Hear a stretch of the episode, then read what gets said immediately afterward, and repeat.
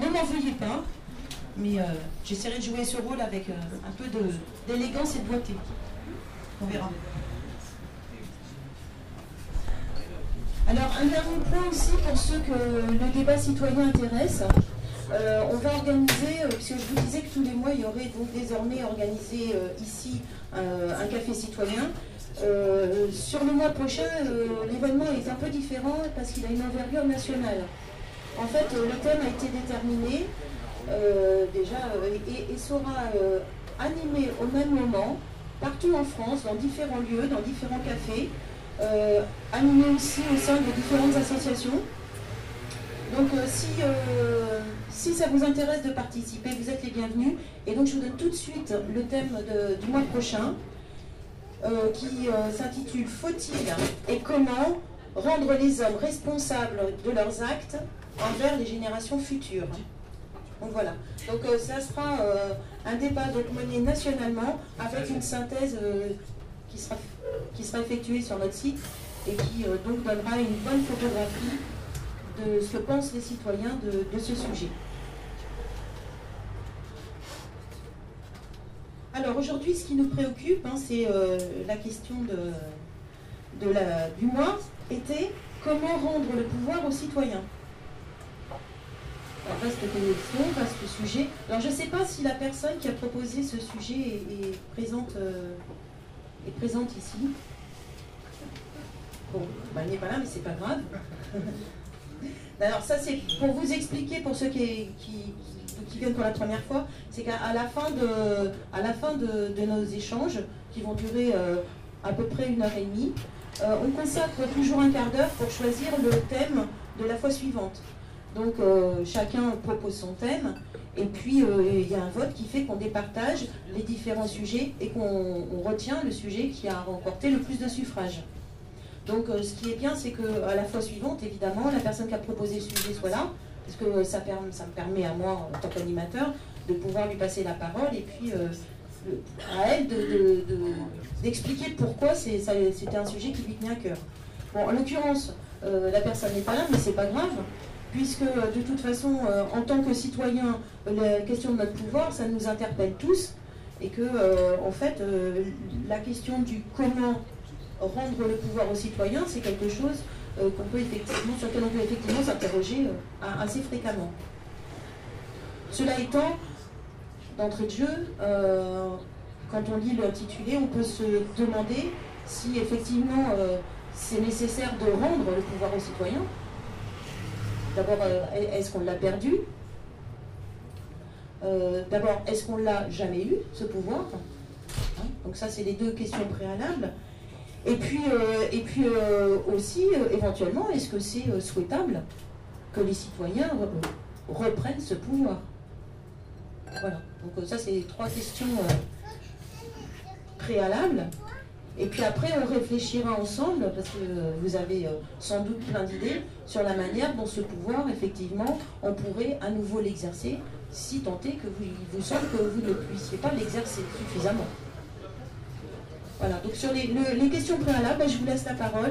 Si euh, quelques-uns euh, d'entre vous veulent s'exprimer là-dessus, eh ben, je passe le micro. Allez-y.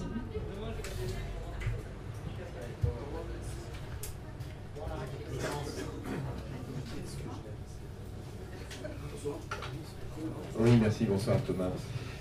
C'est vrai que l'habitude, c'est que celui qui a, proposé le thème en fait, soit là pour l'introduire, et c'est toujours très difficile lorsqu'on n'a pas, pas proposé le thème, euh, donc de le reprendre derrière. La question du pouvoir, je trouve qu'en en, premier lieu, j'aimerais dire que la formulation n'était pas tout à fait judicieuse. Comment rendre le pouvoir aux citoyens C'est toujours un peu délicat quand on a un pouvoir euh, de le rendre. Donc, euh, en général, on ne rend pas un pouvoir ou c'est très rare. Donc, la question aurait été plutôt pertinente sous l'angle euh, comment les citoyens peuvent-ils eux-mêmes le prendre Parce que la formulation de la question comment rendre le pouvoir aux citoyens supposerait qu'il y ait une entité supérieure qui soit capable de- d'enlever un pouvoir qu'il faudra définir ou en tracer les contours euh, qui serait capable de le subtiliser à quelqu'un qui en serait dépositaire actuel pour le donner aux citoyens. Donc la formulation est un peu bancale. Bon. Ah, c'est vous qui avez proposé le thème Non, mais j'y étais. Ah, Comment le pouvoir peut-il revenir Ah, comment le, le pouvoir peut-il revenir aux citoyens? La, formulation est déjà un petit peu, un petit peu meilleure, de, mon, de, mon, modeste point de vue très subjectif. Parce que c'est le but ici, on s'exprime, euh, c'est la parole personnelle, hein, donc c'est le point de vue de chacun qui concourt à, la réflexion générale. La question du pouvoir, c'est de quel pouvoir s'agit-il? Si on regarde Montesquieu, c'est la séparation des pouvoirs avec euh, trois formes de pouvoir, législatif, exécutif, judiciaire. Est-ce que les citoyens euh, aspirent à, reprendre le pouvoir exécutif? Donc là, c'est la démocratie directe, le pouvoir législatif, le pouvoir exécutif et le pouvoir judiciaire. Là, ça me paraît... Euh, je, lance la question, j'ai pas de réponse. Hein. Donc, si quelqu'un veut rebondir, sur une modeste introduction. Je vais essayer de lancer un petit peu le truc aussi parce qu'effectivement ça peut sembler bizarre à savoir euh, est-ce qu'on l'a ou est-ce qu'on l'a pas. On est quand même en France, il y a des, élections assez euh, fréquemment, on peut quand même donner son, opinion. Ceci dit, elle a le sentiment, euh, la personne qui a posé ça, de ne pas du tout avoir de pouvoir. Alors on peut essayer de travailler autour de ça le sentiment peut être fondé d'une part euh, par le droit de vote qui est, euh, qui relativement tôt. On donne le droit de vote à un jeune adulte de 18 ans qui n'a pas forcément conscience politique ou qui est dans ses débuts. Et ça peut donner toute une panoplie euh, d'idées politiques qui se mélangent dans tous les sens. Et peut-être qu'on peut effectivement, au bout de quelques années, se dire mais est-ce que ma voix a servi à quelque chose et est-ce que j'ai encore le pouvoir? Comment je vois la chose. intervention?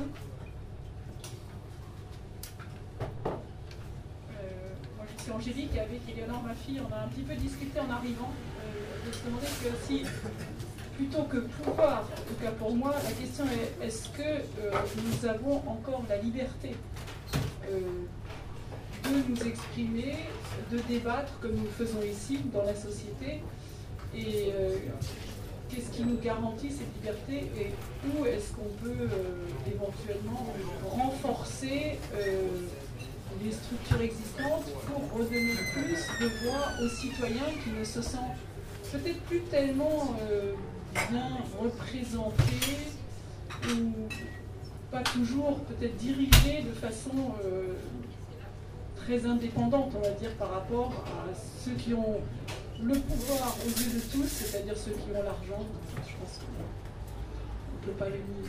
Voilà. Donc euh, pour moi, pouvoir euh, serait pas le mot juste, effectivement, mais plutôt liberté.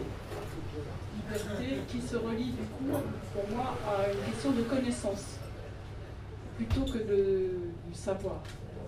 Pardon. C'est-à-dire que euh, je peux être libre si je connais quelque chose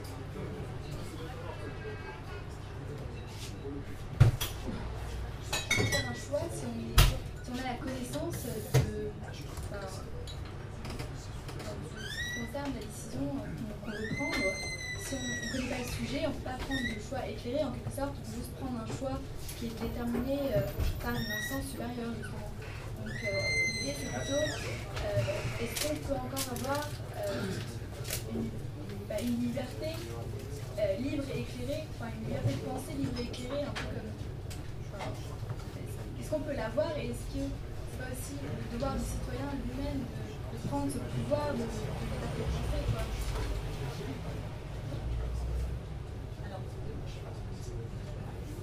Oui, ça revient un petit peu, moi je pense, à ce qu'on disait au départ. On peut avoir un droit de vote relativement tôt sans avoir de conscience politique et donner une voix ou ne pas la donner, être abstentionniste ou blanc, enfin faire ce qu'on veut. Et ça peut partir dans tous les sens. C'est peut-être dans ce sens-là que la personne a dit, mais est-ce qu'on a encore le pouvoir? Parce que on pourrait presque adhérer en disant bah d'accord, il faut une formation de citoyen pour comprendre, être professionnel de la, pré-professionnel de la politique pour avoir une sorte de conscience de droit de vote. Euh, moi-même, euh, j'ai pas vraiment de conscience politique ou j'en ai une tardivement, ce qui fait que j'aurais pu autour de mon existence voter sans trop savoir pourquoi. Euh, maintenant, notre système euh, de législation et notre système électoral est quand même euh, le reflet de ce que nous sommes tous. Et finalement, si elle a eu ce sentiment-là, une incertitude qui plane autour de ce débat-là, ça reflète exactement ce qu'on met en place quand même. Est-ce que quelqu'un veut rebondir? Pour les prochains qui vont prendre le micro, veillez à parler proche du micro parce que sinon on n'entend pas. Euh, oui, moi je pense qu'en France, on a le pouvoir de faire beaucoup de choses. On vit un pays démocratique quand même. Euh, Il y a beaucoup de gens qui se plaignent qu'on n'a pas de pouvoir, mais bon, quand on va ailleurs, on voit qu'ici on a vraiment beaucoup, beaucoup de liberté. Euh, oui, on parlait des votes et tout ça, mais après, chaque citoyen a le pouvoir de choisir sa vie, de vivre comme il a envie. Euh, c'est vrai qu'on est tenu euh, par la politique, les industriels, euh, les banquiers et autres, mais on peut trouver des alternatives et je pense qu'en cela, nous avons vraiment euh, du pouvoir. Voilà, à titre individuel déjà. Une réponse? Moi, je me posais la question si euh, peut-être qu'en France, on a le pouvoir de faire tout un nombre de choses, de prendre des choix, d'avoir une vie active par rapport à, l'État, tout simplement. Mais est-ce que le citoyen ne perd pas tout seul son pouvoir en, en prenant l'habitude de se soumettre à un flux général aussi et à plus avoir un comportement actif face à ce qui lui arrive Tout simplement, on peut voir aussi ça dans le, le taux d'absentéisme qui est quand même extrêmement important. Je trouve bien qu'il y a une espèce de passivité des, justement comme une perte de pouvoir, mais individuelle du citoyen qui, qui refuse aussi de, prendre part activement là où il pourrait prendre part. Donc la question serait au niveau personnel, pas forcément que c'est une instance supérieure comme euh, enfin, disait tout à l'heure Thomas, qui aurait enlevé le pouvoir si c'est pas le citoyen lui-même qui s'empêche d'exercer son pouvoir.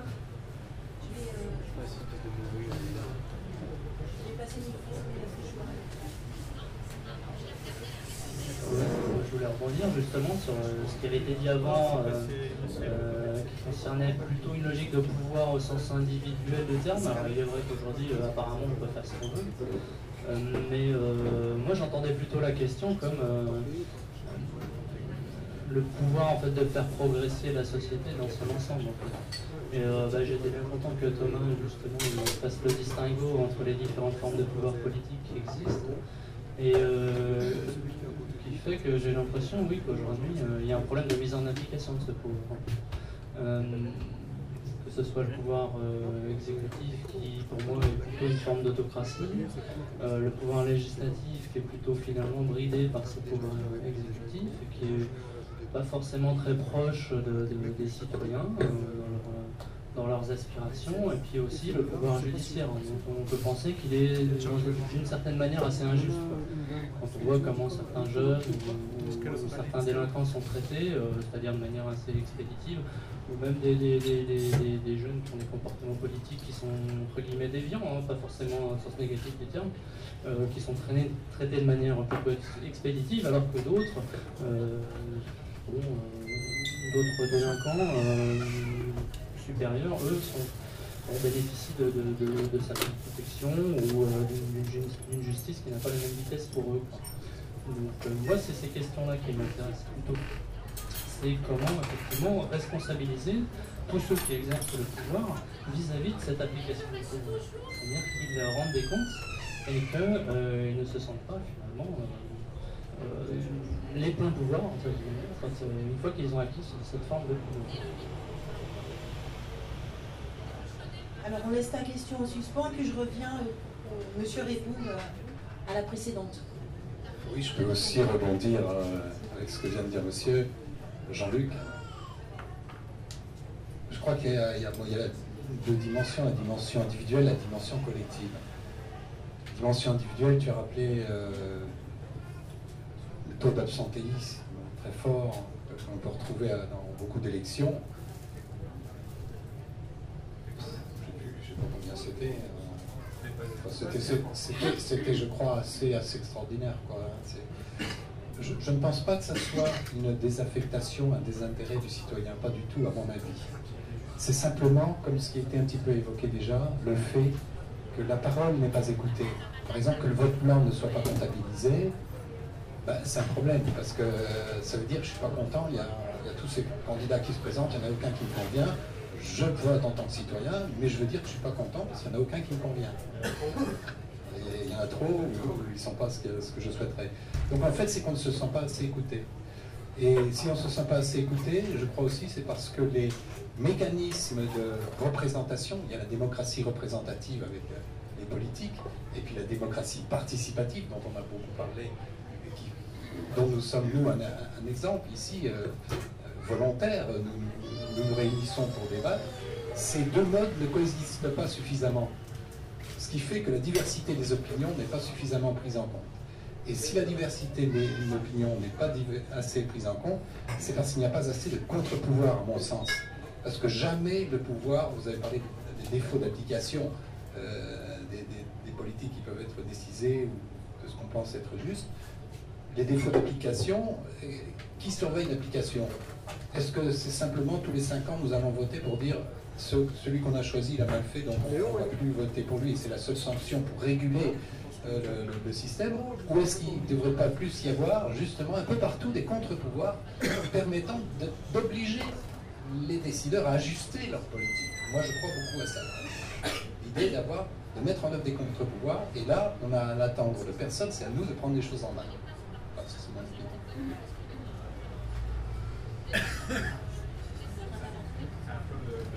De la démocratie grecque en fait. C'est-à-dire qu'il y a un représentant du village qui siège au sein de l'Assemblée pendant un an.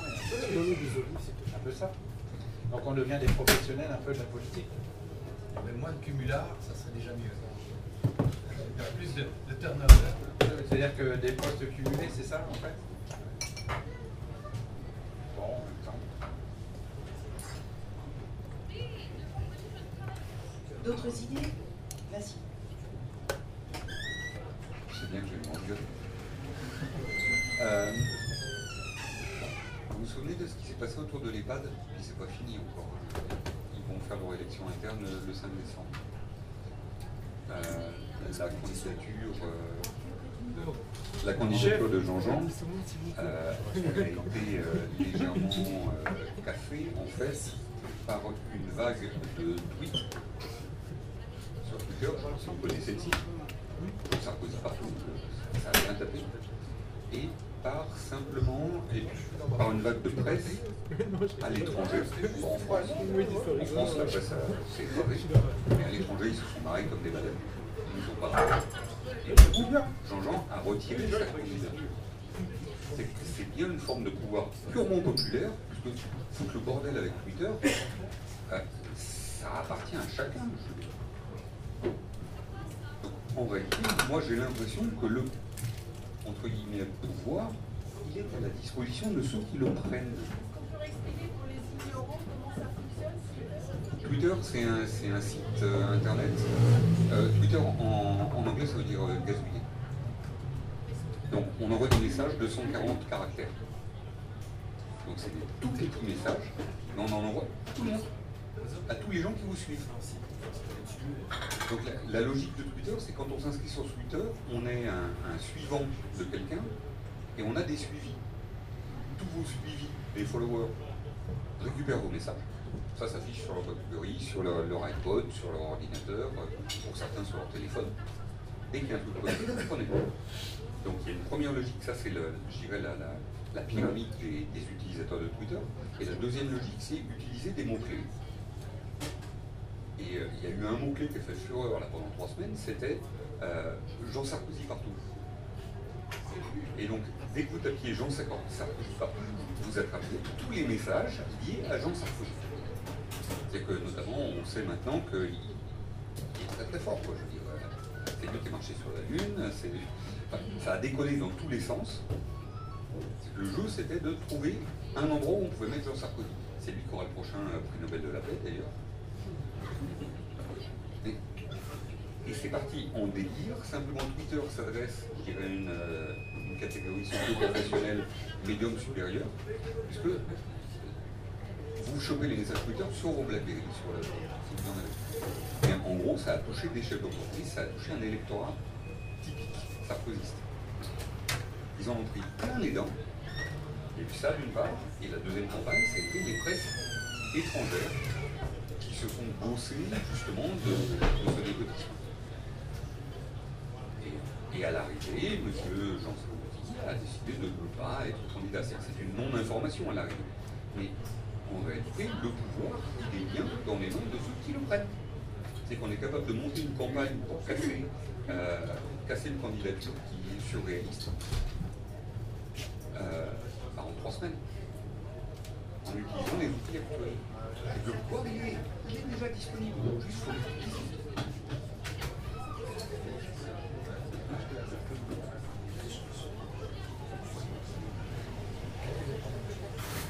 Enfin, j'en prends la parole, juste pour aller dans, la suite de ce que tu dis.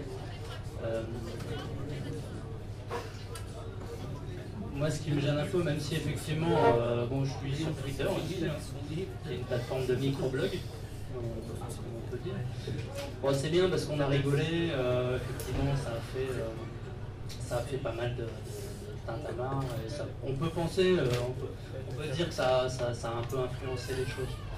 Euh, dans le fond, il y a quand même vraiment, il y vraiment un problème avec, euh, euh, Jean Sarkozy de toute façon. moi, ce qui me gêne, c'est la logique de réaction et le fait que tout ça, c'est pas durable, vraiment.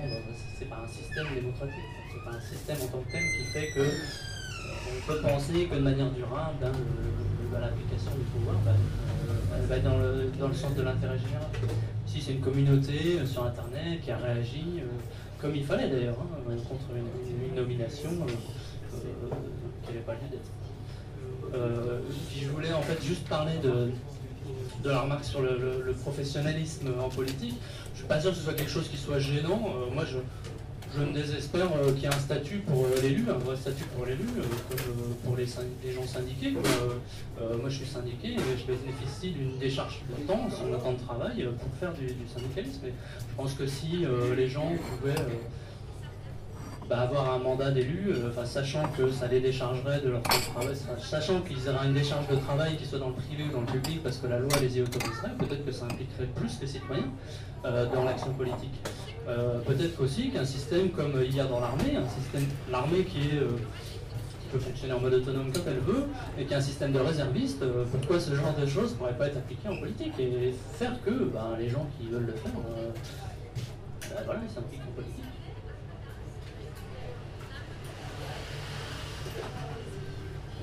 Bonjour, moi c'est Anne. Euh, c'était juste pour dire qu'en politique, ça existe déjà cette décharge de, temps sur, euh, pour être impliqué dans la vie politique. Hein.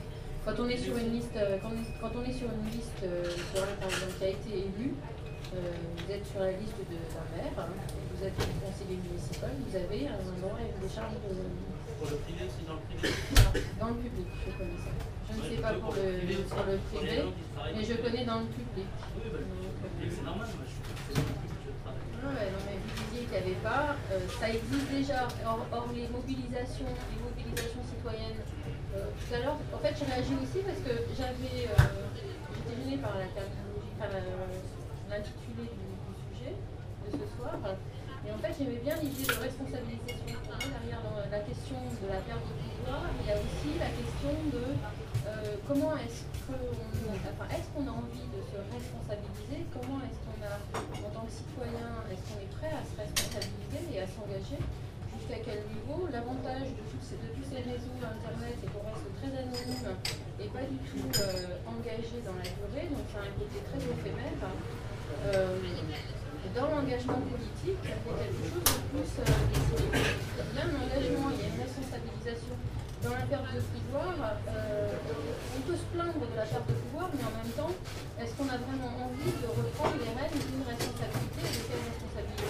On, euh, on, perd la, on perd la, on a la sensation de ne pas être entendu, oui, ça, ça fait partie des besoins euh, fondamentaux de l'humain, mais, il n'empêche que pour pouvoir être entendu, il faut aussi se, mobiliser, s'engager et donc se responsabiliser,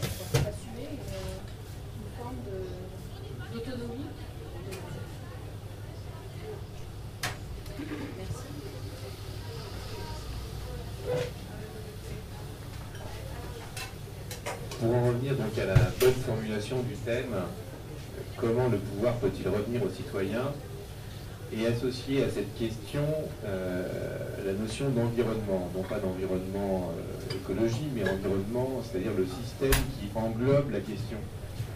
Euh, ça a été plus ou moins évoqué, presque juste à l'instant, c'est la question de la corrélation intime qui existe entre cette question dans le cadre d'une société donnée.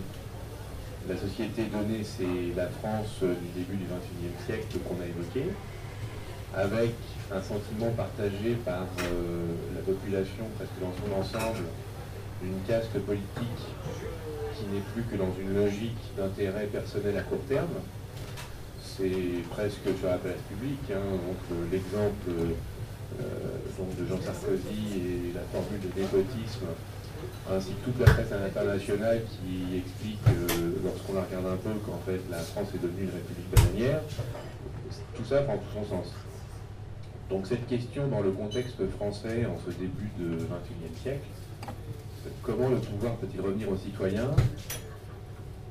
Ça, suppose aussi de, bien revenir sur la question des différents pouvoirs. Alors j'évoquais tout à l'heure euh, la, séparation qu'avait faite Montesquieu, euh, législatif, exécutif et judiciaire. En France, on n'a pas de pouvoir judiciaire. La Ve République précise qu'il s'agit d'une autorité judiciaire et, non plus d'un pouvoir. Là, ça craint. Je l'éteins, une excuse.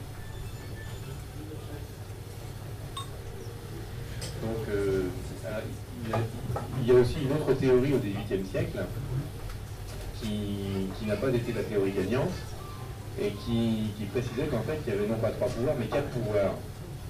Et le quatrième pouvoir qui était évoqué, c'est pas celui qu'on connaît à l'heure actuelle sous l'appellation de la presse, mais c'était le pouvoir administratif. Non pas un pouvoir euh, actif impliquant, mais un pouvoir d'inertie. L'administration, c'est une organisation qui, par le temps de réponse et le temps de mise en application des décisions délibératives des trois autres pouvoirs, peut contrer les trois premiers pouvoirs. Et donc une théorie, donc n'a pas gagné, puisque c'est celle qu'on retient, c'est celle de Montesquieu avec les trois pouvoirs. Donc ça, c'est peut-être aussi à mettre en. à apporter sur, sur la table. Alors maintenant, la question, comment le pouvoir peut-il revenir aux citoyens Je crois que ça a été plus ou moins évoqué, c'est qu'il n'y a que le citoyen lui-même, peut-être pas d'un point de vue individuel, parce que euh, on va respecter quand même l'adage l'union fait la force, mais plutôt d'un point de vue collectif, pas d'un point de vue exécutif en termes de pouvoir, parce que ça, suppose euh, toute une capacité d'action derrière qui est un peu difficile de, créer ex nihilo, pouvoir judiciaire non plus, mais par contre, on peut, supposer ou on peut penser que l'une des formes possibles de réappropriation du pouvoir par les citoyens serait plutôt une forme délibérative ou une forme de réflexion, c'est-à-dire en quelque sorte une pré-réflexion législative. C'est peut-être aussi ce que, propose aussi euh, la Nouvelle-Arcadie comme dimension, c'est-à-dire par l'aménagement de l'espace de débat où les citoyens, ça a été évoqué, se réapproprient la réflexion sur le projet de la société. Les politiques, on va respecter leur credo, ils sont dans une logique d'intérêt personnel à court terme, il y a un moment où ils peuvent se rendre compte qu'ils peuvent piocher des idées pour conserver leur pouvoir, exécutif notamment, piocher des idées dans un vaste euh, champ de réflexion citoyen et coller un peu plus aux intérêts, aux aspirations et la réflexion des citoyens. Et à ce moment-là, tout le monde sera content. Les citoyens ont réfléchi à des choses un peu nouvelles, un peu, innovantes, et les politiques euh, seront contents d'aller parader euh, devant la télévision. Alors évidemment, je suis volontairement cynique hein, pour que les réactions puissent faire jour, mais voilà ce que je voulais essayer d'exprimer.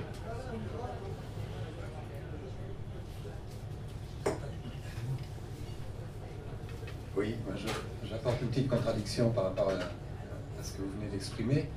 Je crois au contraire, oui, l'union fait la force, mais l'union de, de, fantômes, ça ne fait pas une force. Il faut que les individus se forment aussi.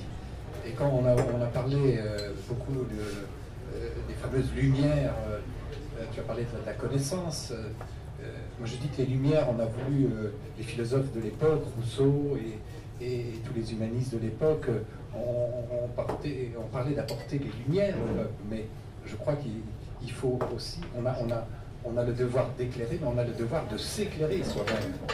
On a le devoir de s'informer, on a le devoir de, s'autonomiser par la connaissance, et je te rejoins tout à fait dans ce que tu dis, c'est-à-dire qu'un un, pays fort, une collectivité forte, elle est le résultat de citoyens forts, de citoyens formés, qui ont des idées, qui ont des besoins, qui savent les affirmer. Par exemple, je prends un, domaine, on parle très peu de ce pouvoir, mais c'est, je aussi un peu évoquer, le pouvoir des savoirs, des experts, des connaisseurs, ceux qui interviennent dans les tribunaux, ceux qui interviennent auprès des ministres, ceux qui auprès des administrations. Il y a des administrations même qui sont expertes et on leur fait a priori confiance. Eh bien non, euh, je dirais qu'un citoyen doit être vigilant et doit être capable de s'éclairer lui-même, de s'informer pour ne pas être justement l'objet euh, euh, d'intérêts qui ne soient pas forcément ceux de l'intérêt général, qui soient plus ou moins masqués. Et on le voit, un des domaines flagrant de ça, c'est le domaine de la santé. Le domaine de la santé, je trouve, pour moi, ça va être un des grands, grands débats des années qui viennent. D'abord parce que la sécurité sociale explose, on ne peut plus financer le système comme il est. Les citoyens sont tous individuellement concernés et ils seront concernés, par exemple, par un problème très simple, c'est vais-je me faire vacciner ou non? Alors, qu'est-ce que je dois faire? Est-ce que je dois faire confiance aux politiques? Est-ce que je dois faire confiance à l'administration? L'acte vaccinal est souvent plus un acte administratif qu'un acte médical. Est-ce que je dois faire confiance aux laboratoires pharmaceutiques, aux médias, euh, à l'OMS, etc., etc. Donc ça veut dire que là, chacun, et même dans une seule famille, euh, chacun doit décider. Ce n'est pas les parents qui vont forcément obliger, bon, à part la, minorité, l'enfant est un mineur, mais même là on pourrait y réfléchir, mais le parent ne peut pas imposer la vaccination à son enfant ou la non-vaccination. Donc euh, c'est une question très délicate parce qu'elle touche l'individu. Et là, il n'y a plus de solution collective euh, a priori définitive. Il faut que chacun soit conscient, s'informe par lui-même pour euh, savoir quel comportement il va avoir par rapport à ce qui va le toucher directement dans sa santé. Et je trouve que la santé, c'est très intéressant parce que ça nous touche dans notre corps, mais c'est très lié aussi à l'esprit, à nos choix de pensée, à nos choix de comportement, à nos choix de société, collectif comme individuel. Il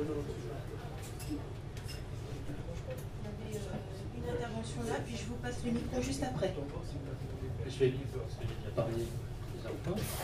C'était pour agir euh, dans le sens et euh, dans le sens de, ce qu'a dit Thomas. Donc je pense que c'est. Il a, a volontairement été plutôt provocateur ou peut-être cynique. Bon, il pas là pour, pour sourire ou me dire non. Mais moi j'ai l'impression que sa vision des choses, elle est, elle est, elle est, extrêmement, elle est risquée dans le sens où euh, finalement c'est euh, c'est prendre c'est prendre le risque en fait de, euh, de devoir se raccrocher en fait, on ne sait pas, euh, il y a une logique individuelle des choses, on ne sait pas, et moi ce qui m'intéresse vraiment, c'est de, privilégier l'intérêt général. Donc c'est la mise en place euh, d'un système euh, qui, qui fait qu'un système coercitif qui fait qu'on s'assure de minimiser en fait la possibilité de corruption que permet le pouvoir vis-à-vis d'individus bien précis qui y accéderaient. Euh, et donc moi j'ai effectivement une, vision, la même vision que toi, hein, euh, une vision euh, plutôt libérale des choses, c'est-à-dire de permettre à chacun en conscience de prendre, d'avoir la liberté de ses propres choix. Seulement, voilà, il faut aussi qu'ils soient bien informés, qu'on leur donne toute possibilité pour choisir, qu'on leur donne différentes options possibles. alors aujourd'hui, moi j'ai l'impression que se raccrocher au fait que bah, on, va avoir une certaine forme d'activisme euh, dans lequel euh, les politiques vont pouvoir piocher pour euh, faire une, démagogie ou, être honnête, on ne sait pas, ferait que c'est plutôt pour moi quelque chose de risqué et de pas pérenne et durable.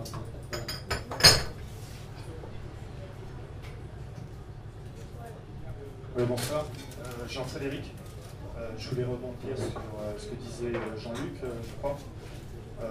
moi, il me semble que la, question de la vaccination aujourd'hui, on, on, peut parler en général, on peut parler aussi d'un euh, d'un exemple précis qui est d'actualité, qui est celui-là, celui de la vaccination, euh, qui me paraît tout à fait euh, emblématique de la problématique qu'on développe ce soir, en ce sens que bon, on voit une décision qui a été prise de très haut, notamment l'OMS, après avec toute une, toute une, une chaîne, une chaîne de décision plus ou moins automatique entre les, avec les pays, les ministères de la Santé, les cellules de crise, les préfets, euh, les préfets de, département, euh, les chefs d'établissement jusqu'à nous.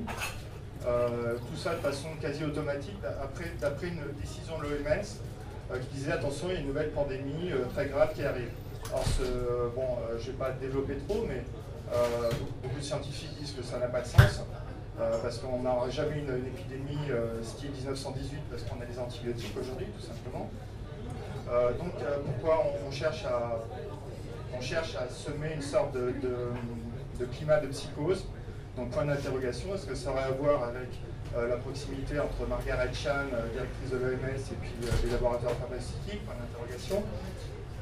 donc alors, quelle est la situation aujourd'hui? La situation aujourd'hui, c'est qu'il y a un plan massif de vaccination en France, comme dans les autres pays, à partir d'un vaccin qui a été très peu testé cliniquement. Euh, les autorisations actuelles se basent sur des autorisations euh, du même vaccin dans le cadre de la, cadre de la, grippe aviaire. Euh, déjà, ces autorisations avaient été très rapides. Et là, aujourd'hui, on lui dit, bon, il n'y a pas besoin de, faire beaucoup plus de tests. On a déjà les autorisations pour le, même vaccin avec la souche H5N1. On va, on va juste changer la souche et puis ça ira très bien, en gros. Hein, c'est ce qu'on dit. Alors, on sait que Rosine Bachot a un passé dans l'industrie pharmaceutique. Euh, on peut aussi se, poser des questions sur euh, les conflits d'intérêts par rapport à ça.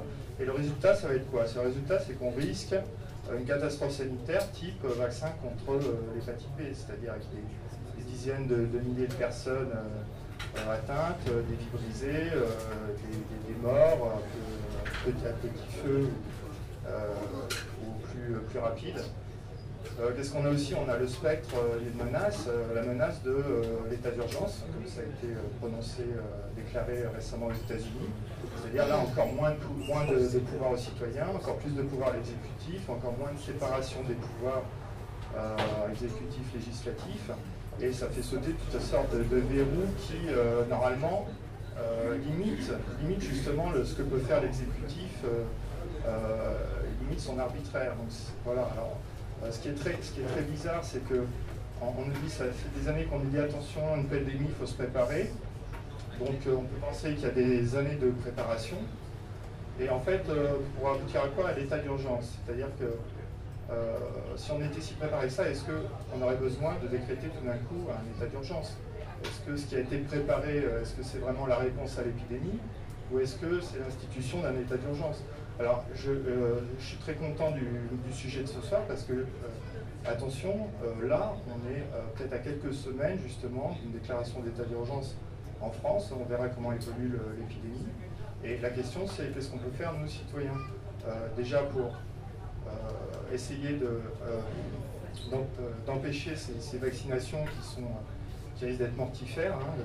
normalement, les, les bases scientifiques ne sont pas là pour pour, assurer, pour garantir la sécurité de ce, vaccin. Euh, et puis, euh, qu'est-ce qu'on peut faire, nous, pour euh, empêcher justement cette fuite en avant vers la perte de nos pouvoirs? On, perd nos pouvoirs de jour en jour. donc voilà, alors qu'est-ce qu'on peut faire face à ça? Je laisse la question suspendue, merci.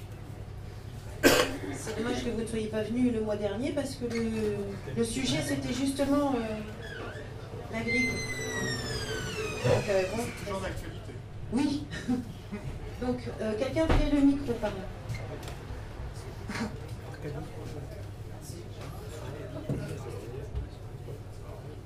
Bonsoir, Emmanuel. Alors moi, je voudrais rajouter un petit peu d'eau sur, euh, un petit peu d'eau sur ce que vous venez de, dire. savoir, on parle de, contre-pouvoir qui existait avec la presse. Il faut savoir qu'ils ont sorti donc un, un document qui stipule, via Amnesty International, euh, qu'on est aujourd'hui le 43e pays au niveau mondial au niveau des droits de la presse. On est entre le Suriname et j'ai oublié l'autre pays. Bon, euh, c'est quand même assez intéressant à savoir dans un premier temps. Euh, on sait que la, donc, la presse justement était censée incarner euh, finalement l'opposition entre guillemets, ou alors un certain ras-le-bol et faire finalement stopper certaines actions qui pouvaient paraître assez finalement peu, peu démocratiques pour aller dans ce sens-là, contraire finalement à, la philosophie et, à ce qu'on attend en tant que citoyen. moi je voudrais aussi signaler qu'au niveau de que M. Badinter, a, signifié qu'au niveau de l'Assemblée, euh, M. Sarkozy avait mis en avant euh, qu'en donnant plus de droits à cette Assemblée, on renforçait notre démocratie.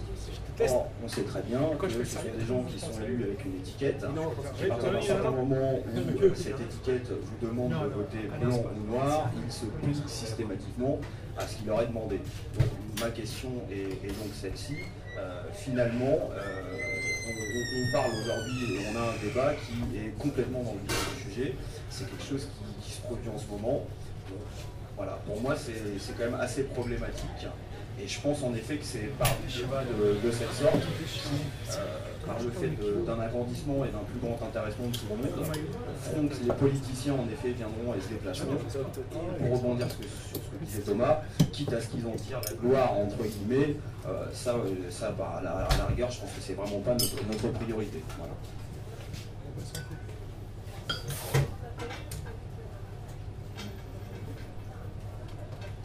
Oui, je pense qu'effectivement, il y a un problème au niveau de l'information et, de l'accessibilité à des informations pluralistes. Euh, et dans ce sens-là, je pense que notre devoir, peut-être aujourd'hui, et on s'est réunis aujourd'hui, c'est pas pour rien, c'est de, relancer euh, ce que Jean-Luc a appelé un contre-pouvoir. Euh, alors, Twitter, je ne le connaissais pas, mais ça a l'air très bien.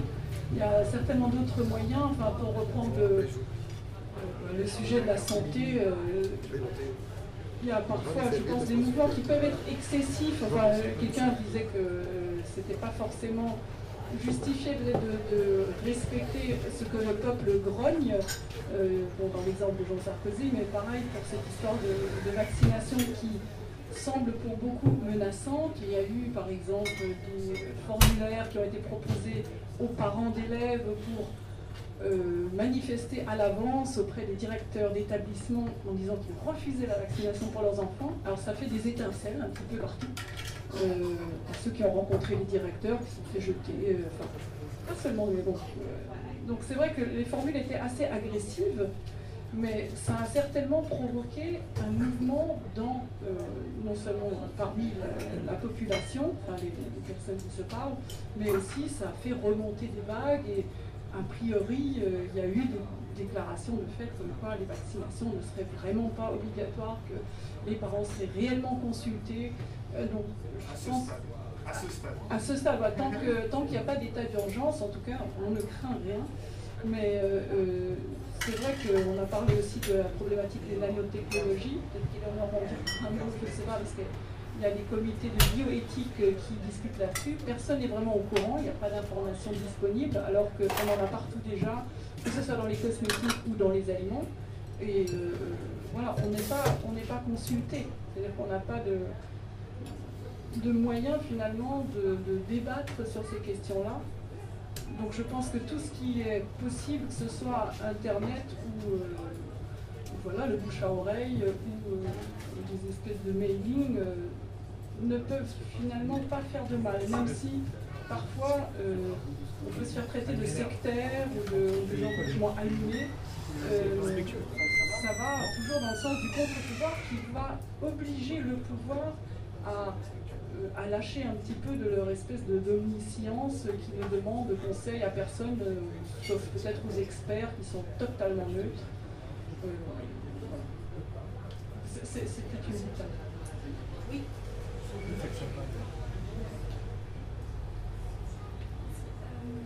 Enfin, moi, il me semblait que finalement, le, devoir de l'État, c'était de euh, veiller à l'intérêt général tout en essayant de tenir compte de l'intérêt particulier dans la mesure possible. Et que finalement, euh, chaque citoyen doit se sentir représenté dans son individu et en tant que collectivité par l'État. Et si on, a dit que euh, avec toute la corruption finalement de ces représentants qui ne travaillent que pour leur intérêt personnel à court terme, euh, mais aussi finalement que la presse, les médias sont totalement contrôlés par, euh, les grandes industries ou les politiques. Enfin, Au final, l'idée de- d'avoir un poids qui contrebalance, euh, où est-ce que le citoyen peut le trouver Puisque si on, reprend l'idée que le citoyen n'a pas d'accès à tout un certain nombre d'informations, comment est-ce qu'il peut euh, faire un contrepoids en quelque sorte tout seul? Parce que c'est bien de, de, dire euh, on n'est pas d'accord, mais si on ne même pas dire on n'est pas d'accord parce qu'on ne sait pas, c'est la question est-ce qu'on peut encore reprendre euh, du en quelque sorte Je vais passer le micro d'abord au jeune homme là-bas qui souhaitait parler, et puis après je, je suis. Comme une orange, tu vois. Et ça t'attaque les yeux, Merci. Bonsoir. Euh, je m'appelle Yann Le Breton. Euh, je, je, je suis content effectivement qu'on ait ce type de débat ce soir parce que euh, tu, peux me rappeler l'intitulé du, sujet s'il te plaît? Je ne sais pas si quelqu'un peut me rappeler. Comment le pouvoir peut-il revenir aux citoyens Alors la question que je me pose déjà, c'est euh, est-ce qu'il nous reste encore un peu de pouvoir? Euh, Je me pose cette question parce que je crois que finalement nous vivons dans un, dans un monde d'illusions. On entretient savamment euh, l'illusion que effectivement nous sommes euh, possesseurs d'un quelconque pouvoir. Alors euh, ça, rassurera certains, ça, donnera du baume au cœur peut-être. Voilà. Moi je, pense qu'il nous reste vraiment pas de pouvoir. En tout cas c'est mon avis personnel. Euh, puisque je souhaite effectivement rebondir sur la problématique du vaccin, qui me paraît un exemple euh, très très pertinent euh, en matière de dépossession de pouvoir. Ce que je veux dire par là, c'est qu'on assiste à, quand, même, à quelque chose d'extraordinaire. Depuis le mois d'avril dernier, on a une campagne médiatique incroyable qui relaye des propos gouvernementaux, qui consiste à dire que point de salut hors du vaccin. Mais euh, est-ce que nous sommes en train de rêver ou est-ce que nous sommes encore euh, dans une réalité structurée avec euh, des tenants et des aboutissants Ou est-ce que vraiment là, moi je commence à perdre pied quoi. Donc ce que je voulais dire par rapport à ça, c'est que personnellement je me suis renseigné sur la problématique vaccinale depuis un mois, alors qu'a priori je ne suis pas du tout un spécialiste, hein, mais je, je m'interroge en tant que citoyen tout simplement sur, euh, sur ce qui est en train de se passer. Et en fait, euh, force est de constater que effectivement euh, rien ne va plus. Donc je crois que les enjeux de pouvoir sont plus que jamais au centre de ce, de ce, de, ce débat, de, cette problématique de vaccin. Pour ce que je voulais dire, moi je crois que la vaccination obligatoire va être obligatoire effectivement dans les, dans les écoles à la rentrée.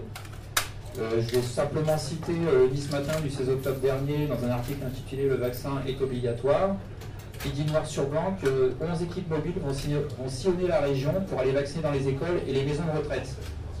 Donc voilà, ça c'est un exemple. Je vais aussi, je vais aussi citer un, lapsus ou un doux euphémisme de Rosine Bachelot qui a dit que les parents n'auraient à s'inquiéter de rien du tout. Donc ça, il y a des points de suspension là qui traînent. euh, on, s'interroge et on se demande effectivement de, de quoi est-ce qu'on n'a pas à s'inquiéter.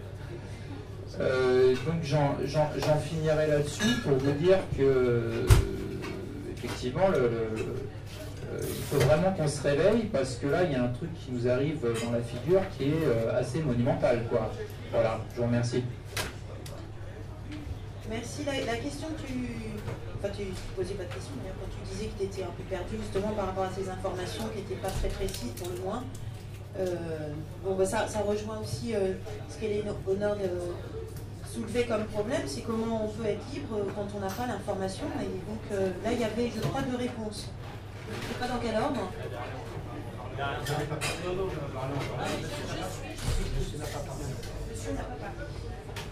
J'ai pas parlé, j'ai parlé. Moi quand j'entends tout ce qui se dit euh, ce soir, je me dis, ben, euh, on a parlé de pouvoir, pouvoir euh, exécutif, pouvoir législatif, pouvoir judiciaire. Moi, pour moi, citoyen, ça correspond au pouvoir législatif. Je ne pose même pas la question. Et, et en fait, c'est vrai que moi, quand j'entends effectivement, si on prend peut-être la santé par exemple, c'est un thème effectivement qui, intéresse beaucoup de gens, si on parle du trou de la sécurité sociale, moi en tant que citoyen, j'ai un avis. J'ai un avis, j'ai un avis aussi sur les différentes solutions qu'on peut trouver de sécurité sociale, parce que et je saurais l'exprimer. Par contre, euh, si on vient me questionner sur euh, l'utilité d'une vaccination pour le col utérus féminin, je ne sais pas. Je ne sais pas. Donc euh, je m'en remets à un avis de, spécialiste. Et j'écoute les spécialistes et je me forge un avis par rapport à ce qu'on me dit. Mais je me forge un avis par rapport à ce que j'entends. Alors c'est pour ça que quand j'entends, moi, qu'on pour être élu, il faut être, professionnel, moi ça me gêne. Moi ça me gêne terriblement. Parce que je trouve que le citoyen, il n'y a pas d'être un professionnel politique. Pour moi, c'est surtout vers quoi il faut pas aller. Euh, et c'est pour ça que le citoyen, qui veut garder son pouvoir, eh ben, il faut qu'il puisse effectivement se forger son opinion, euh, qu'il n'a pas forcément, il n'a pas forcément la tête à tout, mais doit être capable de se forger une opinion en écoutant les autres, ou alors parce qu'il a lui-même, euh, lui-même, euh, il s'est forgé lui-même ses, propres, ses propres sentiments.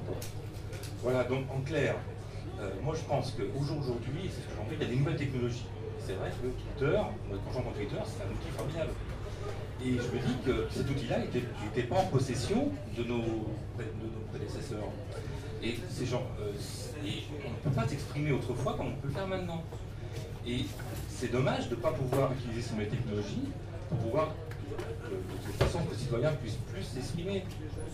Parce qu'aujourd'hui, le pouvoir, législatif, j'entends par là, il est dans, dans les mains d'une Assemblée nationale, dans les mains de nos représentants, mais nos représentants, manifestant ce qui aujourd'hui, c'est qu'on ne se retrouve pas tous.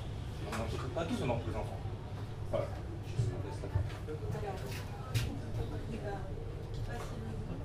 Après, je vous dis dans Après, j'ai le jeune homme, j'ai madame, j'ai un autre monsieur là. Euh, tout de suite, je crois que justement, je, je disais l'union fait la force, oui, mais il faut penser aussi à l'individu je dirais que l'individu représente aussi l'intérêt général. Il est aussi porteur de l'intérêt général. Même s'il est tout seul à penser quelque chose, ça peut être l'intérêt général de penser seul contre tous. Euh, et ça, c'est Descartes qui le disait. Donc, c'est pas irrationnel. ça, c'est le premier point. deuxième chose, je crois que quand je regarde ce qui se passe dans différentes sociétés à travers le monde, qu'elles soient plus ou moins démocratiques, il n'y a pas de système parfait. Et même les systèmes démocratiques euh, sont euh, spoliés par des intérêts privés, etc. etc. Mais ce, ce qui m'intéresse bien de regarder surtout, c'est comment les pouvoirs, quels qu'ils soient, gèrent la critique et la contestation. C'est là où je regarde s'il y a vraiment une conscience que dans la critique et la contestation, il y a une part d'intérêt général à entendre. Je crois que c'est ce message qu'il faut faire passer. Et c'est très difficile à faire passer auprès de ceux qui ont du pouvoir, parce que ceux qui ont, du pouvoir disent je représente la collectivité d'intérêt général, donc je décide et même je force, parce que le pouvoir c'est forcer les autres à aller dans tel ou tel sens, et j'ai même le pouvoir exécutif à ma disposition pour ce faire. Et donc l'idée de dire, malgré le fait que je représente euh, la collectivité qui m'a élu, eh bien, je reste attentif à la contestation. Donc moi, mon idée, ce serait de proposer, puisque c'est bien aussi de faire des propositions, c'est d'organiser une forme crédible de contestation. Parce qu'on voit par exemple, par rapport aux, journaux, euh, aux médias, vous disiez tout à l'heure, vous parlez qu'ils ne jouent plus le rôle de contre-pouvoir réellement, parce qu'ils sont trop soumis aux intérêts politiques et économiques, c'est vrai. Et comment peut être pris en compte la différence, la contestation, la critique? Eh bien, l'organisation telle qu'elle est faite actuellement ne permet pas que ces, que ces critiques soient reprises. Elle, a la chance de bénéficier de Twitter, elle a la chance de bénéficier d'Internet en général, avec tous les blogs, avec les sites citoyens, les sites participatifs, où il y a de multiples expressions. Et alors là, on a, on tout, l'éventail de la diversité des opinions qu'on qu'on peut imaginer. Simplement, quelle crédibilité accorder à ça? À telle ou telle expression, à telle ou telle vérité, entre guillemets, apportée par tel ou tel blogueur. Donc, ce qui m'intéresse, c'est d'organiser la critique et la contestation en disant il faut que ces opinions soient prises en compte, et pour qu'elles soient prises en compte, on les construit de façon crédible, c'est-à-dire avec des vérifications, des recoupements, mais qu'il y ait vraiment une sorte de, fonction de critique, une fonction de contestation qui soit organisée par les citoyens, puisqu'elle n'est pas, fonctionnelle. Je vous donne un exemple, par exemple, je suis journaliste, donc je connais bien le problème des médias, et j'ai toujours eu beaucoup de mal à faire accepter à mes, patrons l'idée que, justement, euh, la critique des citoyens euh, par rapport aux médias, il faut l'entendre. C'est pas, alors, on répond souvent, les, éditeurs disent, euh, nos patrons disent, mais ils ne savent pas ce que c'est, ils ne connaissent pas les contraintes, on veut nous empêcher de, nous exprimer librement, etc. C'est des limites à, notre liberté d'expression. Non, la critique, c'est un moyen de- de se faire évoluer. Donc il faut avoir, il faut, je disais moi, organiser un droit de réponse aux journaux, un droit de réponse à la télévision, qui soit pris en main par une instance tierce. C'est-à-dire où il y a des représentants des citoyens dans cette instance. C'est-à-dire, par exemple, pour les journaux, il faudrait une instance où il y ait des éditeurs, des journalistes et des citoyens qui puissent recevoir les plaintes du public quand une émission dit n'importe quoi, quand les sujets ne sont pas bien posés, quand euh, on ne parle que de foot alors qu'il y a des choses urgentes à, traiter et des problèmes urgents à, investiguer, eh bien, on pourrait saisir une instance qui soit donc euh, créée exprès pour entendre la contestation, quelle qu'elle soit, quelque forme qu'elle soit. Dans d'autres pays, c'est avec des gens qui contestent. Nous, pour l'instant, c'est relativement calme. Mais il faut que cette contestation puisse s'exprimer. Et je pense que ce n'est pas les pouvoirs qui nous diront, qui nous l'accorderont, c'est à nous de nous organiser pour ça. Je vais, je vais revenir après. Alors, j'avais. euh, le micro à passer ici. Bonsoir. Donc, je vais essayer de résumer un peu, euh, enfin, un peu tout ce qu'on a dit euh, pour essayer d'aborder le problème sous euh, différents angles. Alors, on a parlé beaucoup de démocratie, droit de vote. Euh, la démocratie, si on regarde historiquement ce que c'est, c'est euh, à Athènes, 40 000 citoyens sur 300 000 habitants, que des hommes, pas d'étrangers, pas de... qui se réunissent dans un endroit particulier pour discuter de la politique parce qu'ils ont ça à faire, parce qu'il y a les esclaves qui bossent. Donc déjà, quand, quand on parle de démocratie, il faut bien savoir de quoi on parle. Euh, Est-ce que c'est vraiment ça qu'on veut? Ensuite, euh, il y a un problème dans, dans tout système social, c'est que si on regarde vraiment d'un point de vue du système, alors là on peut adopter le point de vue de l'extraterrestre sur les humains et comment ils se comportent, c'est qu'on voit toujours que toute société génère immédiatement une hiérarchie et une tendance lourde à la concentration du pouvoir au sommet de la hiérarchie. Si on prend ah, euh, les cités grecques ont toutes tourné à la dictature euh, après la parenthèse démocratique. Rome, c'était la République, et puis très vite c'est devenu le principis, enfin le- l'empire. Euh, on a eu la monarchie féodale avec des pouvoirs qui étaient assez diffusés entre un roi, qui était le suzerain de seigneurs féodaux, et puis des parlements locaux, des contre-pouvoirs dans les villes. Et aujourd'hui, ce qu'on a, nous, depuis qu'on a changé de système, alors il y a deux siècles, enfin plus ou moins, c'est ni plus ni moins le pouvoir de l'argent. Et on a une concentration du pouvoir aujourd'hui entre les mains de l'argent. Des, gens qui sont détenteurs de l'argent poser la réalité du pouvoir politique. Aujourd'hui, il n'y a que cinq puissances dans le monde qui comptent, ou une petite dizaine, parce qu'elles ont l'armée et la diplomatie qui permet d'aller agir chez tout le monde comme elles le veulent, euh, pour servir les intérêts des entreprises privées qu'elles hébergent sur leur territoire. On a bien vu, euh, notre président à peine élu a été dormir chez son ami Bolloré. On me demande s'il n'a pas été faire allégeance euh, pour dire voilà, maintenant on va pouvoir bosser. Mais le problème, c'est que le pouvoir, il est partout. Demain, on va les tous revoir, et il y a un chef qui va nous dire tu fais ça, on va faire ça. Donc le pouvoir, il est déjà là. Et le problème, c'est que notre chef, il a aussi un chef. Il a des ordres. Et le chef a lui-même un chef. Il y a toujours des chefs au-dessus des chefs, parce qu'il n'y a pas vraiment de pouvoir, en fait. Si on regarde bien, avec une course au pouvoir. Et quand on voit comment notre système fonctionne, aujourd'hui, on remonte le fil du pouvoir, c'est-à-dire on remonte le fil de l'argent, bah, vous prenez les, quelques milliers de patrons qui sont à la tête des, plus grosses entreprises du monde, qui se rencontrent régulièrement, par du forum de Davos, mais dans toutes les institutions plus ou moins connues, ou de simples conférences dont on entend très peu parler, les mecs se rencontrent et ils se mettent d'accord sur, sur des objectifs stratégiques, parce que ils n'ont pas vraiment eux-mêmes le pouvoir, il n'y a pas un mec au sommet qui dirige tout. Une logique systémique quelque part. L'argent appelle l'argent et c'est la seule chose qui compte. Et nous, dans cette chose-là, on n'est que des rouages à un, niveau infinitésimal, on n'a même pas conscience de cette logique lourde-là. Donc, quelque part, si on veut revenir, euh, comment, récupérer le pouvoir, il faut se dire, quelque part, est-ce que si on récupère, c'est une énième fois pour que dans un siècle, ou peut-être plus court, ce soit de nouveau une minorité qui l'est sur quels que soient les critères. On a eu dans le passé, c'était euh, la naissance, la propriété, aujourd'hui c'est l'argent, euh, que ce soit la race ou euh, la classe sociale, peu importe le critère. Quelque part, si on veut que le pouvoir revienne entre nos mains, le citoyen c'est Pekalanda, c'est nous, mais le reste, et qu'on n'assiste plus à une dérive hiérarchique, il faut se poser la question de est-ce qu'on veut mettre en place un nouveau système social sans pouvoir? Préférer peut-être l'autorité au pouvoir Alors, je, passe, je ne vous, ai pas oublié, hein, mais je dois faire intervenir monsieur là-bas. Et puis, euh, et puis Thomas. Et puis après, euh, je Ah non, il y a la dame aussi. Oui, je crois que c'est 45. Je ne serai pas long en fait. Euh, on, parlait du, problème de, de vaccins par rapport à l'OMS et les États qui se sont emballés. Mais moi j'ai une question en fait.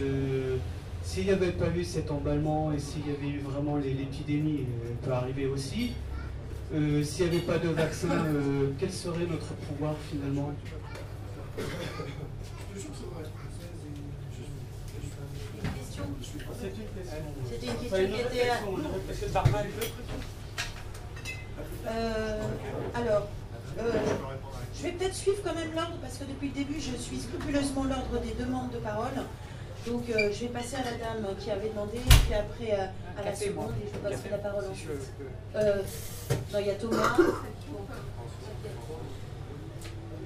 Ça, ça, risque de couper un peu le, débat parce qu'en fait moi je ne voulais pas prendre la parole là-dessus. Ah bah après. Euh, en fait moi j'étais assez intéressée par ce qui avait été dit sur l'information et puis sur l'argent et en fait je me faisais ma petit, mon petit résumé dans ma tête en me disant on a parlé du pouvoir exécutif, législatif, etc. Mais finalement l'information c'est le pouvoir, l'argent c'est le pouvoir et il y en a un troisième qui Et, peut-être que si on prenait ce prisme-là, alors j'avais pas mal réfléchi sur la question de l'information parce qu'on en a beaucoup parlé pour l'instant. Et, euh, ce qui me pose question euh, quand je discute de, la conscience citoyenne autour de moi et de cette notion de responsabilité dont j'ai parlé tout à l'heure, euh, avec Internet, on a accès à beaucoup d'informations, mais quand on ne sait pas l'utiliser, quand on ne sait pas l'analyser, quand on ne sait pas la critiquer, la traiter, on est complètement désarmé. Et on peut tomber dans l'excès de se dire c'est tout des de la merde, et de toute façon je suis désarmé, je ne sais pas quoi choisir, et donc je, rentre dans une logique involontairement, même si j'ai envie de faire autre chose, de mouton. Et, euh, et, ça, moi, ça m'amène à cette réflexion que dans un changement d'une société, dans une progression de société, euh, s'il y avait un projet à faire, on est peut-être dans une, obligation d'éducation, mais à, la base, au niveau scolaire, euh, sur comment est-ce qu'on éduque à la réflexion et à la critique. Euh, et quand on fait, alors avant il y avait l'éducation civique et tout ça machin, je ne suis pas sûre que ça, ça éduqué à la critique, mais quand on voit qu'en France, quand on, apprend la philosophie en classe de terminale d'une façon absolument pathétique, alors que les questions qui sont posées en philosophie sont des questions existentielles qui sont enseignées à des âges où on est existentiel et on se questionne de façon absolument fondamentale, on est complètement à l'envers des, enjeux et je me dis que peut-être que euh, dans, les perspectives de réponse à la question qui était posée au départ, euh, un des principaux enjeux pour revenir vers une forme de pouvoir du citoyen, c'est de s'éduquer à l'information parce qu'on a des conventions aujourd'hui qui obligent à l'accès à l'information. On peut accéder à un certain nombre d'informations, mais on ne sait pas la traiter. Il faut apprendre à lire l'information et à la lire à plusieurs niveaux d'ailleurs. Euh, il y a aussi décoder la façon dont l'information circule, parce que Sarkozy est un maître de l'information, et on le voit bien qu'on manipule euh, l'information. Merci. Bon, alors, je vous passe le micro là-bas.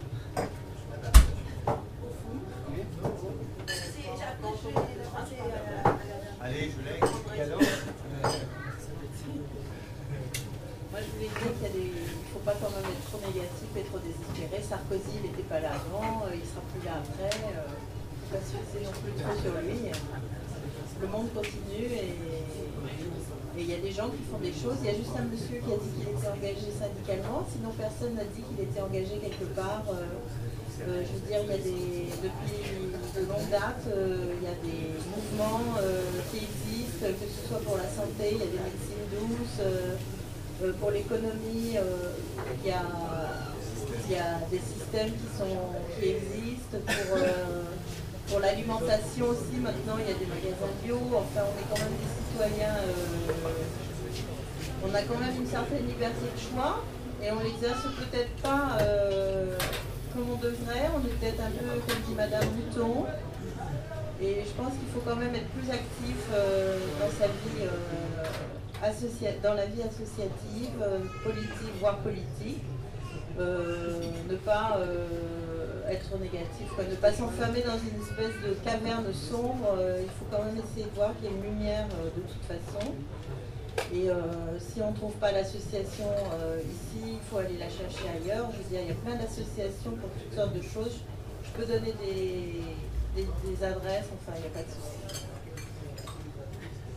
Merci. Alors, je vous le redonne. Merci. Je ne vais pas être non plus le, sujet, je le trouve relativement intéressant et en même temps assez paradoxal. Logiquement, le système démocratique, c'est un système assez magique où le, peuple élu élit ses représentants et logiquement, si c'est bien fait, il peut les démettre. Et c'est assez paradoxal que des citoyens, la République française qui est maintenant plus de deux siècles, se retrouvent dans une situation où, ils sentent que le système est bloqué et qu'il y a une perte de leur, de leur influence c'est qu'il manque, dans notre démocratie une grande partie qui est la, qui qui démarche participative. Alors il y a de plus en plus de l'État a compris qu'il devait impliquer de plus en plus les citoyens. Donc il y a des des, pas des il y a des, il y a des conseils de quartier qui sont, qui de plus en plus créés. Mais il n'empêche que notre démocratie est complètement basculée dans une phase purement élective où on choisit des, des candidats en fonction de programme. Et on a abandonné cette, idée originelle et eh ben de, personnes qui réfléchissent et qui font remonter leur, leurs idées directement à leurs représentants pendant, euh, à la période, la période révolutionnaire ou, même après, longuement après. Euh, les gens se réunissaient dans des clubs, faisaient remonter des, idées et puis des, euh, il y avait des explications qui partaient et il y avait vraiment une impression que que cette majorité silencieuse qui a toujours existé, elle existait à Athènes, les esclaves, etc., mais pouvait faire, pouvait faire changer les choses et remonter des, remonter informations.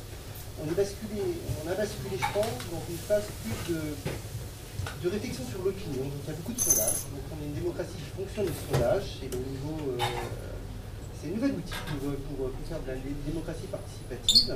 C'est très efficace parce que ça permet de répondre à des, à des peurs et à des sentiments très, très immédiats. En attendant, c'est assez dangereux parce que, euh, parce que les citoyens, en effet, ont l'impression de perdre le pouvoir.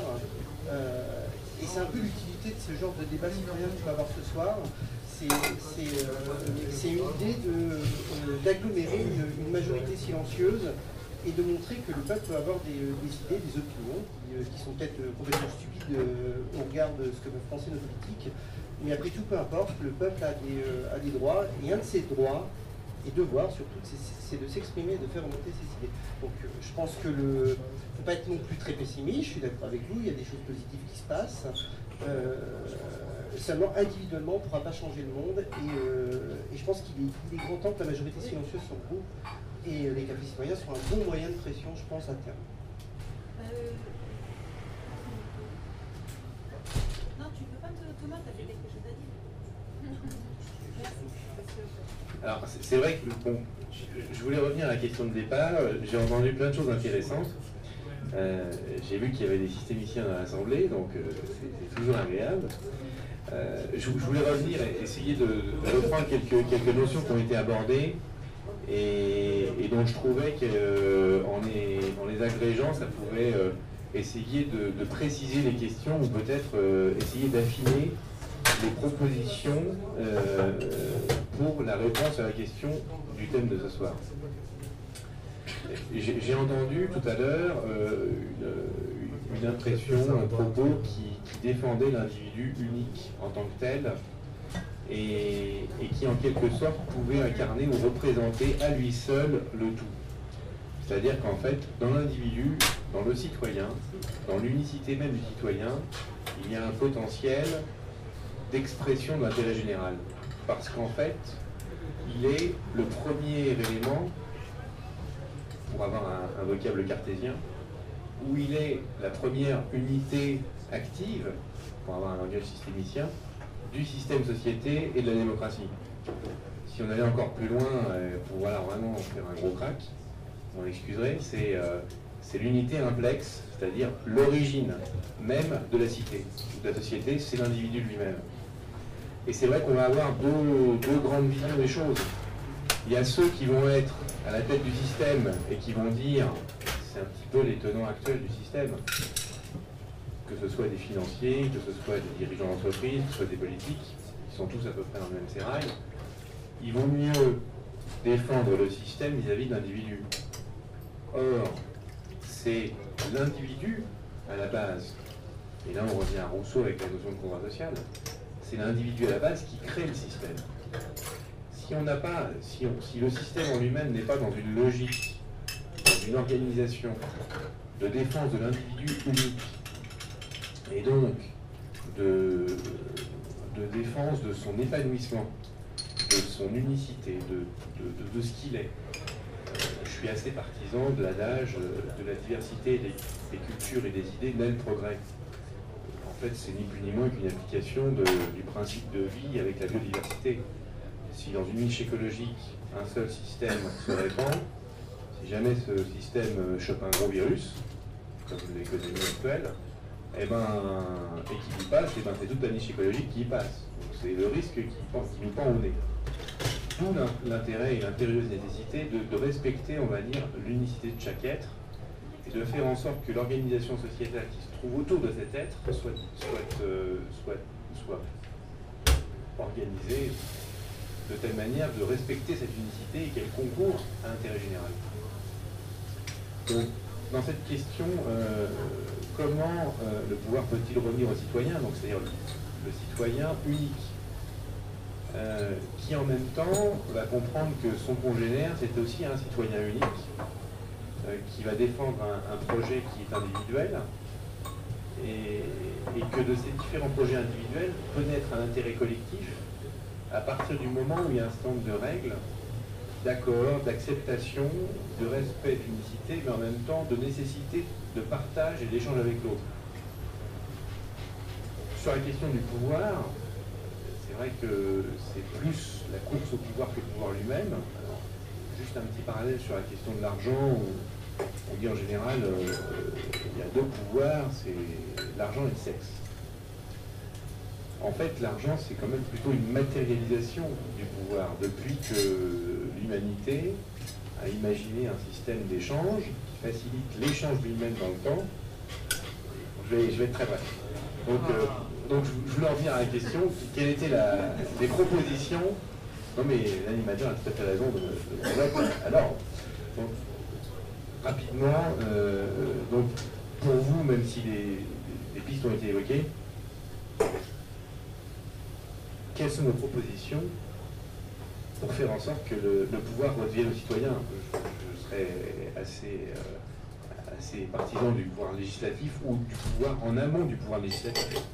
Le pouvoir législatif se nourrit du pouvoir citoyen ou de la réflexion citoyenne.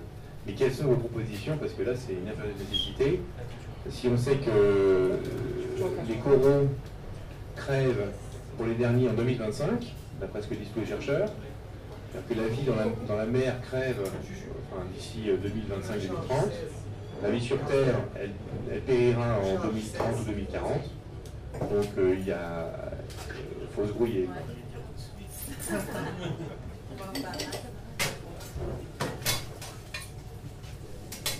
Bon, alors, je passe le micro à mademoiselle. Euh, moi, je voulais revenir sur l'idée que euh, ça, enfin, ça, ça revient aussi à la question d'origine. Je vous avais dit que le, ce qui était important, c'était le partage du pouvoir entre les citoyens. Et je pense que c'est justement de là que vient la question aussi, c'est que vraiment le partage devient de plus en plus inégal. Et je pense qu'il faut vraiment considérer l'information comme une forme de pouvoir capital parce que euh, quand on a la situation où l'information est gardée par une forme de pouvoir, comment est-ce qu'on va, on a beaucoup parlé de la, la capacité, enfin le droit aux citoyens de contester, mais comment peut-il contester quelque chose dont il n'a même pas conscience? Et je pense que c'est assez important comme pour dire qu'on a toujours la possibilité de, de, se faire un avis sur quelque chose sur Internet ou parce qu'on a une certaine forme enfin, on a une information dont la qualité, dans la qualité peut être en question, ça c'est autre chose. Mais euh, quand il n'y a pas d'information du tout, ou qu'il y a une seule information, pas d'information, parce que s'il n'y a pas de pluralité, c'est pas vraiment une information, est-ce qu'on ne peut pas justement parler d'un pouvoir euh, perdu?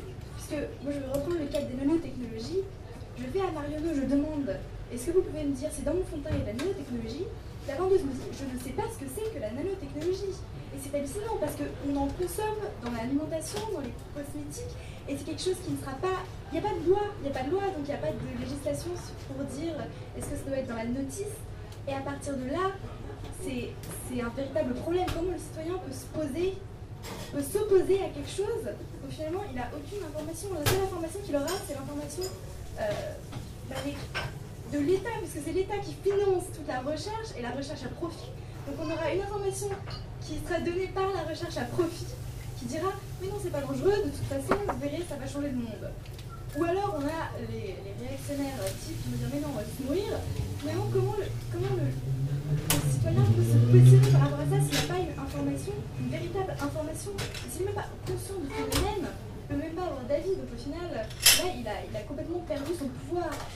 Et là, comment, là, comment on peut apporter une solution à ça? Vu que c'est, c'est les instances supérieures qui, qui ne partagent pas leur information, comment le citoyen peut obliger les instances supérieures à partager l'information Demander l'étiquetage sur les produits.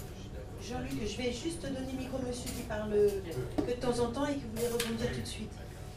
Oui, je voulais rebondir. Euh, bon, déjà, euh, pour, euh, pour vous dire que je suis entièrement contre les nanotechnologies, pour commencer. Euh, à savoir la vendeuse de, votre parfumerie, euh, elle a le pouvoir de se renseigner, parce qu'il n'y a pas qu'une information en France. Il y a la liberté de presse, il y a des presses, euh, il, y a, plein de journaux associatifs ou autres. Et en fait, les gens n'en ont rien à battre de, de s'informer et d'avoir ce pouvoir d'information.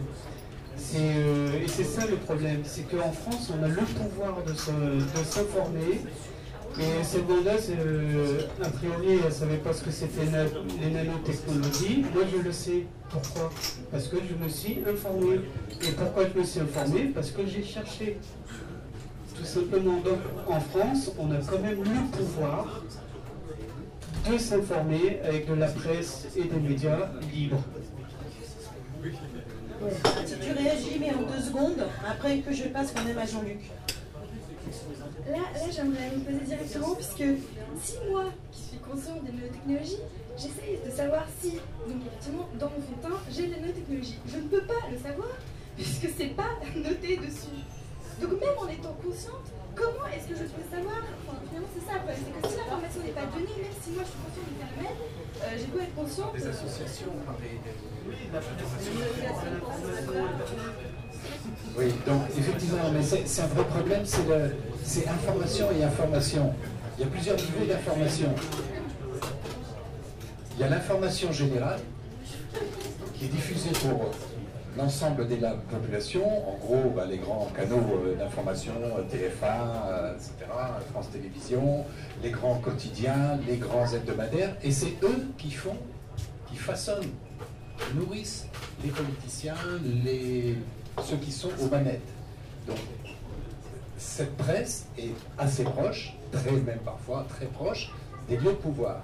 Et il y a des intérêts convergents qui font qu'effectivement, euh, l'information qui nous intéresserait n'est pas donnée. pour vous donner un exemple très simple, j'ai fait une enquête, il se trouve justement que deux, trois ans, il y a 2-3 ans, j'ai fait une enquête participative. C'est-à-dire que, journaliste professionnel, je suis allé travailler avec un blog de citoyens et j'ai regardé quels étaient les, les sujets qui faisaient polémique. Et la vaccination venait assez, assez fréquemment. Donc je dis, je vais prendre ça. Et j'ai lancé ce sujet-là. Et j'ai enquêté, j'ai lancé donc tous les citoyens, remontez-moi des infos, etc. Et c'était une enquête formidable, que je vous invite d'ailleurs à lire. Elle est téléchargeable gratuitement sur Agoravox, hein, enquête participative. Mais j'ai appris des choses étonnantes. J'ai appris par exemple, j'ai interrogé les pouvoirs publics, je ne suis pas allé voir des fanatiques, des sectaires, comme tu disais tout à l'heure, ou des illuminés, ou des associations, comme tu disais tout à l'heure, hein, tu parlais de ça. Je suis allé voir les responsables de la politique euh, sanitaire, pour pas nommer l'INVS, l'Institut national de veille sanitaire, et je lui demande, monsieur, voilà, je fais une enquête sur les vaccins obligatoires, je voudrais que, puisqu'on parle toujours de la balance bénéfice-risque, hein, on dit que, oui, comme tout médicament, les vaccins, ils ont aussi des effets secondaires. Et donc, on fait la balance. S'il y a plus de, bénéfices que de risques, on dit que le vaccin est bon. Alors je dis, bon, ben, vous parlez toujours de ça, et bon, euh, la, politique française est bâtie là-dessus. Donc, est-ce que vous pouvez me donner, s'il vous plaît, année par année, les chiffres exacts qui représentent les bénéfices, les, chiffres exacts qui représentent les risques, comment ils sont comptabilisés, comment vous les avez répertoriés, comment vous les calculez, quelles sont les procédures de calcul, etc. Savez ce qui me répond le, chargé de communication de, cet institut Je dis même, monsieur, ces calculs ne sont pas faits. On est tellement sûr que ces vaccins euh, sont sans risque pas des calculs. Ils n'existent pas, je ne peux pas vous les donner. Ce sont des fourchettes qu'on donne sur des, voilà, c'est irrationnel, quoi. Et on fait passer, et quand on conteste la vaccination pour une raison ou pour une autre, on accuse les contestataires d'être irrationnels, de dire bah oui, donc euh, s'il n'y avait plus les vaccins, euh, vous faites des prières ou quoi, ou vous faites de la magie, ou vous dansez dans l'herbe, etc. Non, souvent les contestataires, d'ailleurs, je l'ai appris avec une grande surprise, les, principaux contestataires des vaccins, c'est les médecins. Les premières associations euh, contre, les les vaccins, ce sont des professionnels de santé. moi, je, suis tombé des quand j'ai compris tout ça. Et donc, j'ai demandé aussi, par exemple, le vaccin contre la grippe. On a dit que le, vaccin contre la grippe est, calqué un petit peu. Ah oui, d'accord. Mais pour dire, c'est pareil, l'information. Donc, simplement pour dire qu'il y a deux sortes d'informations. Il y a une information plus ou moins officielle qui est véhiculée par les grands médias, qui sont écoutés, cette, information est écoutée par les pouvoirs, c'est quand une information paraît là qu'elle compte, et il y a toute information qui paraît sur Internet ou chez des associations que le citoyen peut consulter, c'est qu'effectivement, si on veut savoir les choses, on peut le savoir, mais elles n'ont pas un impact sociétal, elles n'ont pas un impact politique comme l'autre information. Donc le problème, c'est de permettre que euh, ces informations-là aient cet impact. Et donc ma solution pour l'instant, c'est de dire qu'il faut autonomiser le citoyen il faut lui faire comprendre qu'il doit être responsable, lui, de la connaissance qu'il se fait des choses. Il faut qu'il apprenne à se former. Et Merci. Alors, il y avait deux interventions qui étaient demandées. Il y a le monsieur et puis vous juste après. Oui, alors en fait, euh, j'aurais voulu euh, réfléchir avec vous sur deux aspects qui tournent autour du pouvoir. C'est euh, premièrement déjà le simple fait qu'aujourd'hui on se mette à se poser la question de comment se réapproprier le pouvoir, c'est que quelque part, au fond, on se pose la question de la légitimité du système dans lequel on vit. Mais il faut être capable de le, formaliser clairement, c'est-à-dire que quelque part, on sent de manière diffuse que ce, truc dans lequel on vit, ce système social, ne fonctionne pas comme on voudrait qu'il fonctionne idéalement par rapport à, tout un tas de facteurs qui seraient trop longs de, cibler, mais qu'on n'est même pas forcément capable de formuler Et ensuite, il y a une autre question, c'est le pouvoir pour quoi faire? Demain, ça y est, on l'a récupéré, magnifique, on en fait quoi? Concrètement, comment on évite de faire les mêmes conneries du passé, c'est-à-dire que dans 15 ans, il y a euh, une fois de plus une nouvelle hiérarchie qui se met en place et que dans 50 ans, il y a un café citoyen. Il y a un un café citoyen où des mecs viennent se dire comment se le pouvoir. Parce que c'est aussi ça, c'est quelque part, il faut profiter, profiter de l'expérience. Et une fois donc qu'on a le pouvoir, on fait quoi? On détermine l'intérêt général, et cette notion qui est sortie. Mais on, détermine sur quelle base qu'est-ce qui, va faire que euh, ça va être une détermination rationnelle, je dirais scientifique de l'intérêt général? Le, problème fondamental, c'est dans notre système tel qu'on est, c'est un système d'argent et donc de profit individuel. Vous disiez tout à l'heure, euh, sortir un vaccin où il n'y a pas eu les tests que vous évoquiez, c'est irrationnel. C'est irrationnel du point de vue d'un système humaniste, pas d'un système, mais pas du point de vue d'un système où le but c'est de faire de l'argent. Du point de vue du, système où le but c'est de faire de l'argent, c'est complètement rationnel de sortir un truc du moment où on sait qu'on va le vendre. Le reste on s'en fout. Donc vous voyez, les problèmes de, rationalité, c'est aussi dans quel système on évolue. Or, petite métaphore pour finir, les, les, économistes disent parfois que l'argent, c'est le sang de l'économie. Maintenant, imaginez que la société, c'est un corps humain, c'est votre corps. Imaginez que chacune de vos cellules ait le même rapport au sang qu'on a tous à l'argent. C'est le cancer généralisé immédiat, vous êtes mort.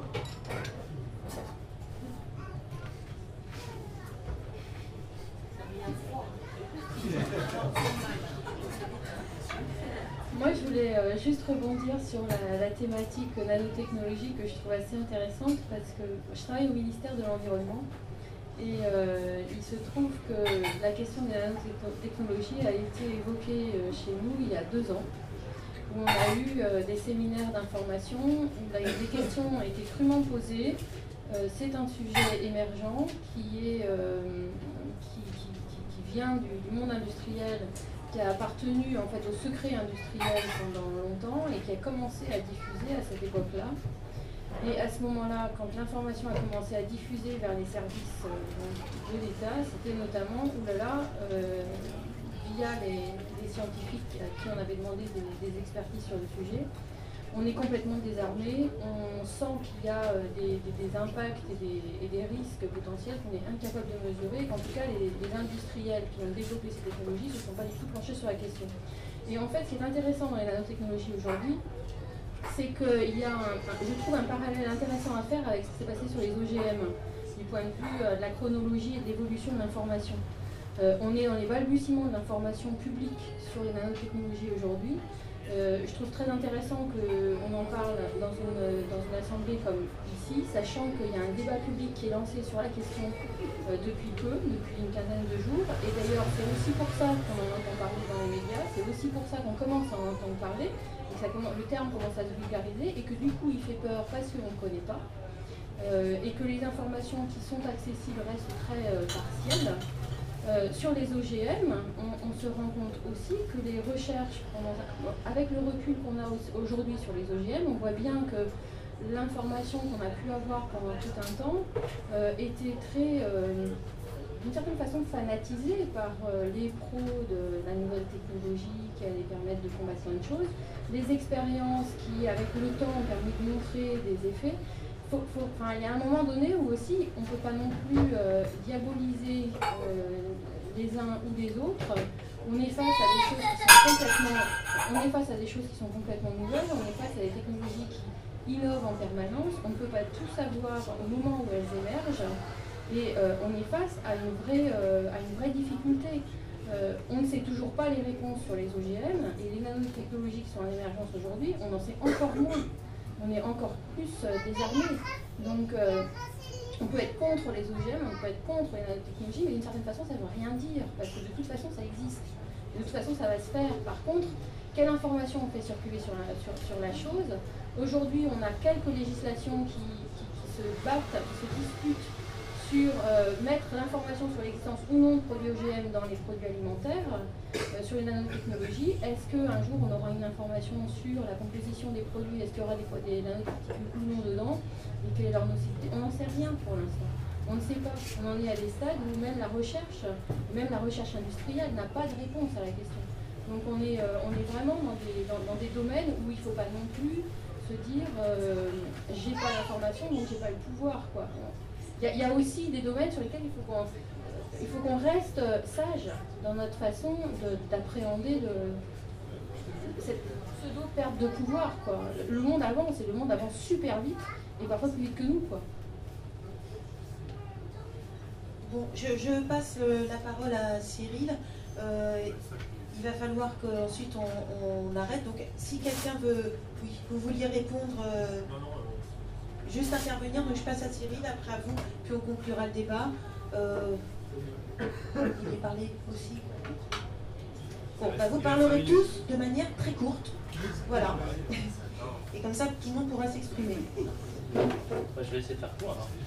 Euh, donc je voulais parler à la suite de ce qui avait été dit là, mais je vais en profiter pour en fait euh, je répondre, puisque moi je travaille dans les nanotechnologies. Euh, je vais faire court pour te dire que moi mon, point de vue, il est que je suis chercheur, je suis scientifique, et de tout temps la science a avancé. Et la science elle avance, et, finalement elle avance au-delà des contingences finalement de politique et sociétale. Et donc, euh, de mon point de vue, il est de la responsabilité des politiques euh, de faire leur travail, c'est-à-dire de contrôler ce que fait l'industrie de ces produits euh, quelles applications ils en font, ou alors de mettre en, œuvre tout ce qui est, d'un point de vue sanitaire, des études, ensuite dont, dont, les, ils seront en charge ensuite de, divulguer les résultats euh, pour ensuite prendre des décisions quant à la commercialisation, l'interdiction, l'autorisation de ces produits. Donc euh, moi je fais des recherches en nanotechnologie et euh, je ne me... Bon, je peux avoir une certaine responsabilité, on peut parler des recherches sur la bombe par exemple, on peut se sentir citoyen responsable, mais avant tout on est scientifique et chercheur moi, je voulais parler surtout euh, de ce que disait euh, au bout du bar, euh, ouais, toi, en disant que finalement, la plupart des citoyens, ils s'en battaient quoi, de, des informations, et si elles étaient disponibles, la plupart du temps, bah, de toute façon, ils n'allaient pas les chercher, puisqu'ils avaient d'autres comment dire, d'autres chats à fouetter. Quoi. Moi, je suis assez d'accord. et moi, je milite plus pour un changement de système éducatif. Euh, l'idée étant qu'il euh, faut former non plus, il faut, qu'on ait un système éducatif qui soit plus basé sur le savoir et la connaissance, l'accumulation de savoir, de connaissances, elle est quelque part euh, assez élitiste dans la capacité à accumuler ces savoirs et ces connaissances, mais un système qui serait plutôt apte à former les futurs citoyens, et en, tant que libre penseur, en tant qu'esprit critique. Voilà, donc c'est ce qui m'importe pour l'avenir. Et euh, pour finir, je suis effectivement plutôt systémicien aussi, euh, c'est-à-dire que, euh, et en plus il y a l'urgence écologique qui fait qu'on n'a plus vraiment le choix en fait, hein, fait que ce qui m'intéresse c'est mettre en place une démocratie avancée, quelque chose qui va faire que sur base scientifique, on prenne des décisions qui, s'imposent ou qui, sont celles qui correspondent à l'intérêt général qui reste à définir bien sûr, mais que tout ça se fasse sur des bases scientifiques.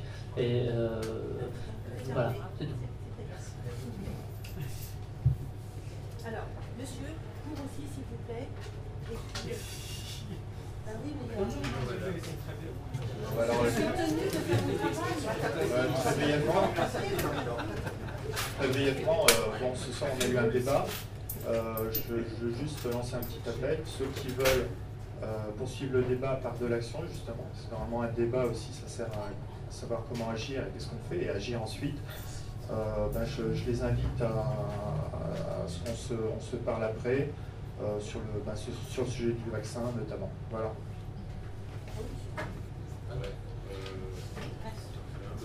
Madame, pour terminer Oui.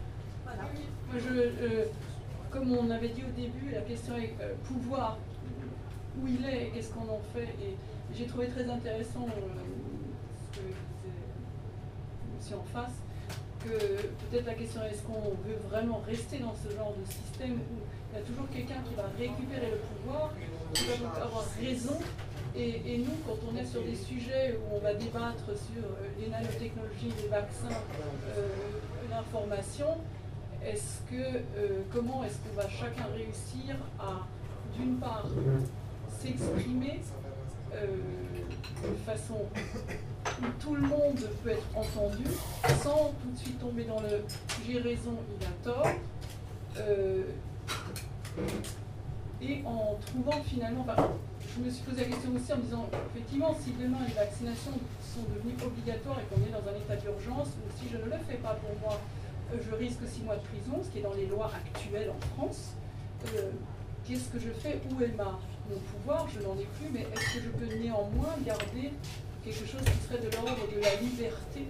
Comme je disais au début, c'est pour moi peut-être plus la vraie question euh, pour un individu, puisque si on est une société où on doit euh, pouvoir respecter l'individu, il ne peut pas y avoir de raison ou de tort, puisque une seule personne, elle a juste sa propre conscience, sa propre vision des choses, et on ne peut pas euh, la qualifier en quelque sorte. Manière, disons, euh, chacun euh, va être à la recherche de trouver sa propre liberté qui lui donnera le pouvoir de l'action qui correspond à ça, mais qui ne doit pas forcément être dans l'opposition à une autre, à une autre opinion. C'était un peu bizarre, je pense que Une excellente conclusion. D'ailleurs, ça nous a tous laissé sans voix. Alors, euh, bon, c'est vrai qu'un débat sur un sujet aussi euh, qui nous concerne autant, ça, ça peut durer encore euh, longtemps. bon, on va être obligé d'arrêter parce que maintenant on va procéder au vote pour le thème de, de, la fois suivante, enfin non pas novembre mais décembre.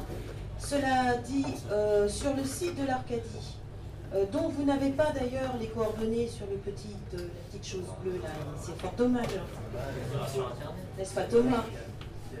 Donc sur le site de, la Nouvelle Arcadie, euh, vous allez avoir euh, à la fois l'enregistrement euh, complet de, ce qu'on a vécu ce soir et aussi une synthèse.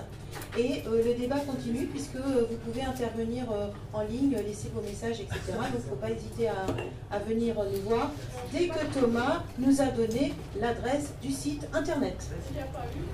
Café citoyen dans Google. Citoyen dans Google, vous tombez dessus direct, vous embêtez pas. Hein. T'as pas mieux. Voilà, c'est café au pluriel, citoyen tiré, citoyen au pluriel, point, fr, voilà. Donc voilà, café euh, au pluriel, tiré, tiré du 6, c'est ça, citoyen avec un S, point fr. Euh, bon, je vous remercie pour votre euh, participation.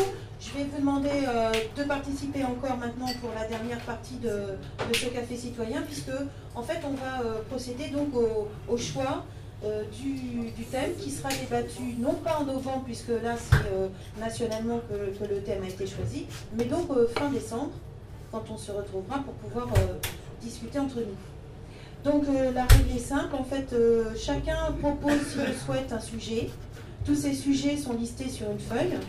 Et euh, ensuite, on va procéder au vote, c'est-à-dire que euh, thème après thème, je demanderai à ceux qui euh, souhaitent le voir. Ah oui, d'accord. Je suis pas. Donc chacun donne le sujet qui, l'intéresse. Hein. Ensuite, on procède au vote et le sujet qui a obtenu le plus de votes sera retenu pour euh, le mois de décembre. Donc. Alors allez-y, je vous écoute. Euh, non, alors le sujet de novembre, je vous le rappelle, dès que je le retrouve dans tous mes papiers. Euh, faut-il et comment rendre les hommes responsables de leurs actes envers les générations futures Dommage. C'est déjà. Bah, il faudra venir au mois de novembre voir ce que ça donne. Donc je vous écoute.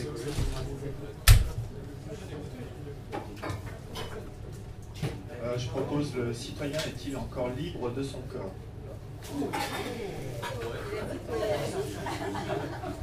Est-ce qu'il y a un autre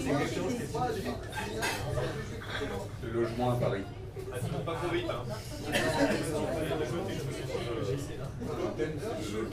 Oui, mais tu poses une problématique. Tu vois Quel logement à Paris Avec un verre.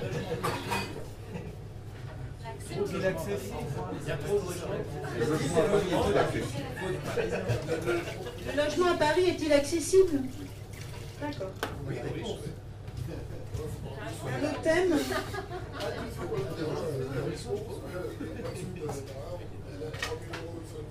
Comment, comment et quelle formation l'esprit critique du citoyen à l'esprit critique?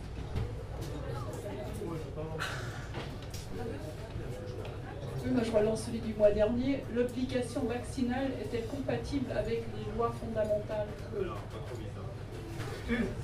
Je trouve la bonne formule pour les lois, les lois. Euh, les droits, les, les droits constitutionnels. L'obligation vaccinale est-elle compatible avec les, les droits constitutionnels?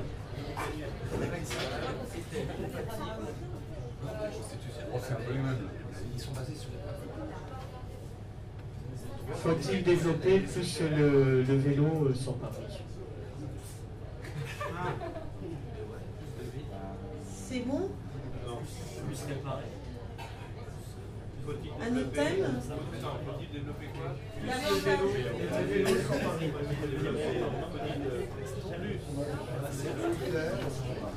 Faut-il développer plus le vélo sur Paris Est-ce qu'il y a encore euh, quelqu'un qui veut proposer un thème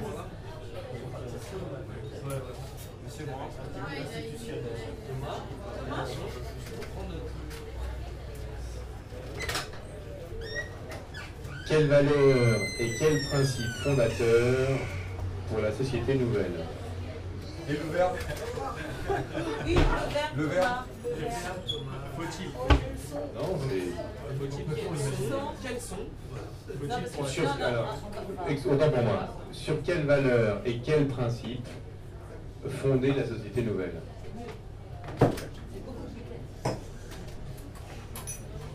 Est-ce que quelqu'un veut proposer un dernier thème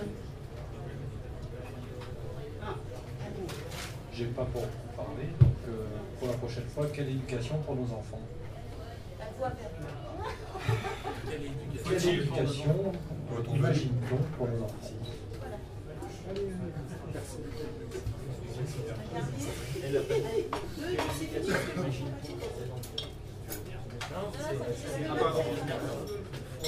Y a-t-il y a-t-il une différence? Il note la précédente.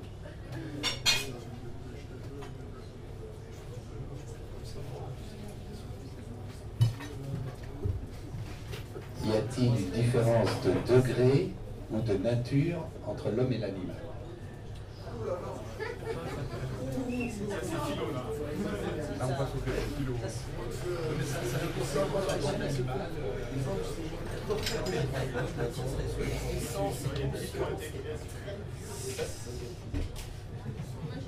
Quelle position adopter vis-à-vis des nanotechnologies Ah,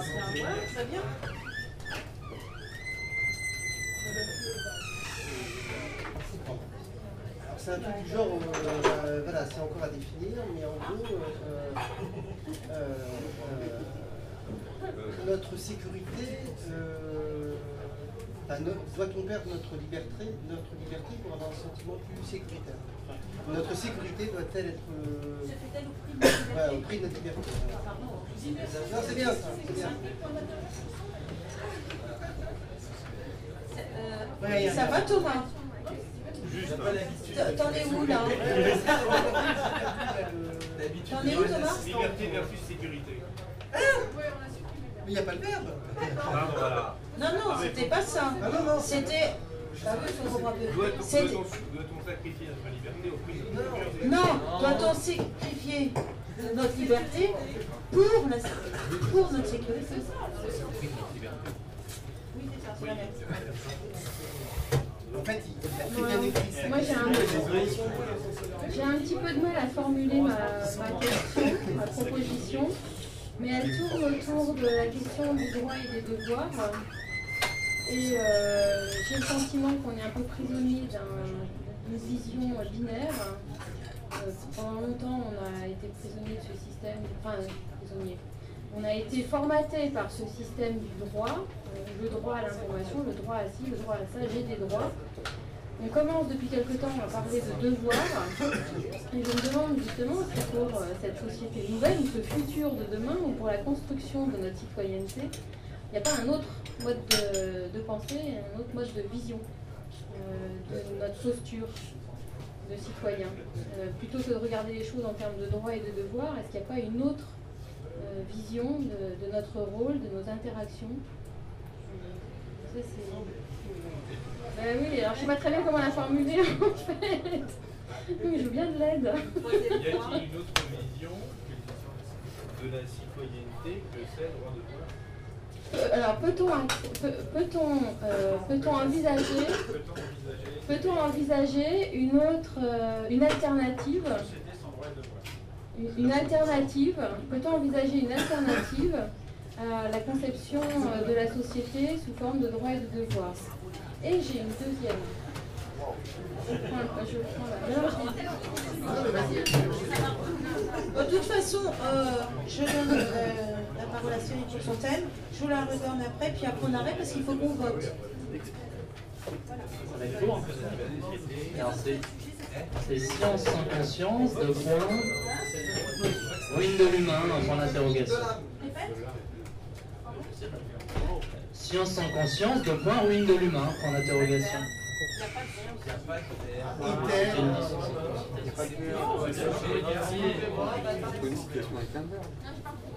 Alors, on la prouverait la prochaine fois. Regardez-la, notez-la. Bon. Non, c'est fini. Il y en a trop. Alors, euh, voilà. En fait, euh, Thomas va les relire. Et puis, euh, au fur et à mesure, après, vous lèverez la main si euh, c'est un thème qui vous, qui vous plaît. On peut lever la main plusieurs fois? Oui, c'est ça. Donc en fait, euh, je, vais tous- je vais toutes les relire et puis ensuite on procédera euh, thème par thème et chacun pourra voter, voter autant de fois qu'il le veut sur chacun des thèmes. Comme ça, in fine, ce sera véritablement le thème qui a recueilli le plus de suffrages qui sera accepté pour la prochaine fois. Donc, premier le citoyen est-il encore libre de son corps? Le logement à Paris est-il accessible? Comment et quelle formation du citoyen à l'esprit critique? Comment et... Aïe. Comment former Non, non, non, euh, c'est... Comment informer Comment former les citoyens à l'esprit critique Comment préparer un café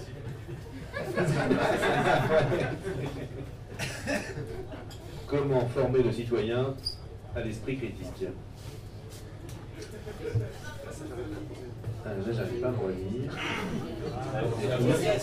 Une obligation vaccinale est-elle compatible avec le droit constitutionnel Faut-il développer le vélo à Paris Sur quelles valeurs et principes fonder la société nouvelle Quelle éducation imagine-t-on pour nos enfants? Y a-t-il une différence de degré ou de nature entre l'homme et l'animal? Quelle position adopter vis-à-vis des nanotechnologies? Doit-on sacrifier la liberté au profit de la sécurité? Peut-on envisager une alternative à la société que celle des droits et des devoirs? Science sans conscience, ruine de l'humanité, point d'interrogation. Non, c'est deux points. Alors, le citoyen est-il encore libre de son corps?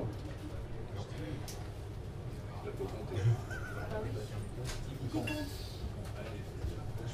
Alors je peux pas lever la main. 3, 4, 5, 6, restez en 7, 8, 9, 10, 11, 13. Le logement à Paris est-il accessible? Ah, il faut les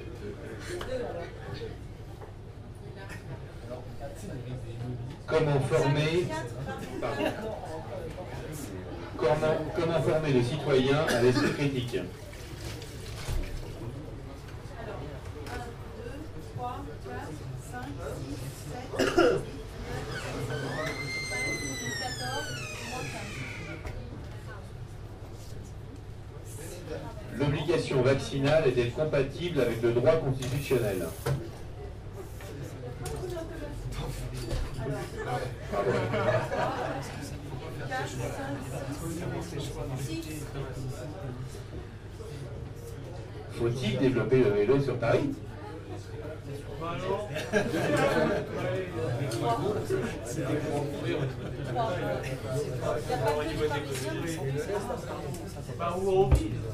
C'est les cyclistes. Sur quelles valeurs et quels principes fonder la société nouvelle Alors, 1, 2, 3, 4, 5, 6, 7, 8, 9, 10, 11,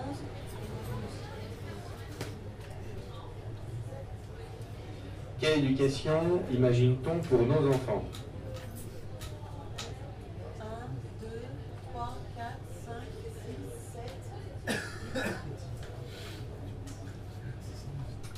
Y a-t-il une différence de degré et de nature ou de nature entre l'homme et l'animal. 1,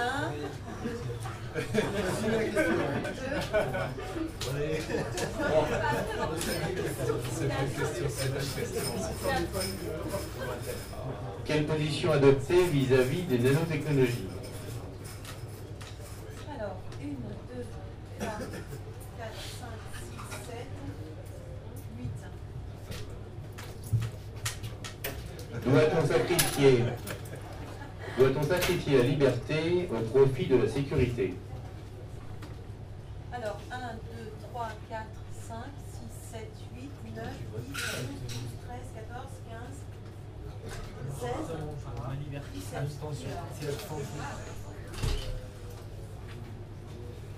Peut-on envisager une alternative à la société que celle de droit-devoir 1,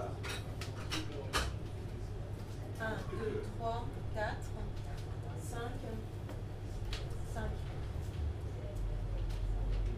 Science sans conscience n'est pas que ruine de l'âme, mais ruine de l'humanité. Alors, 1, 2, 3, 4, 5, 6, 7.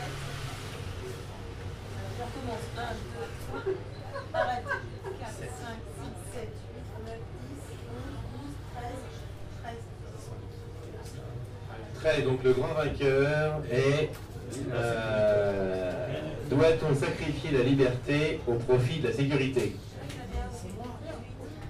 Ah non, non, non, il y avait, il y avait 13, 13, 15, 12. Oh non, il y a, il y a, il y a, il y a 4, 15. Donc doit-on sacrifier la liberté au profit de la sécurité? Et alors, qui a proposé ce thème? Et savoir s'il sera là la prochaine fois pour l'introduire? Donc, euh, donc on invite le participant euh, qui a proposé le thème à être présent la prochaine fois pour l'introduire au débat. C'était monsieur, je crois. Je suis le gagnant. Le, le gagnant. Non Le gagnant, payé, Et, et je vous rappelle que le débat continue puisque vous avez été invité aussi.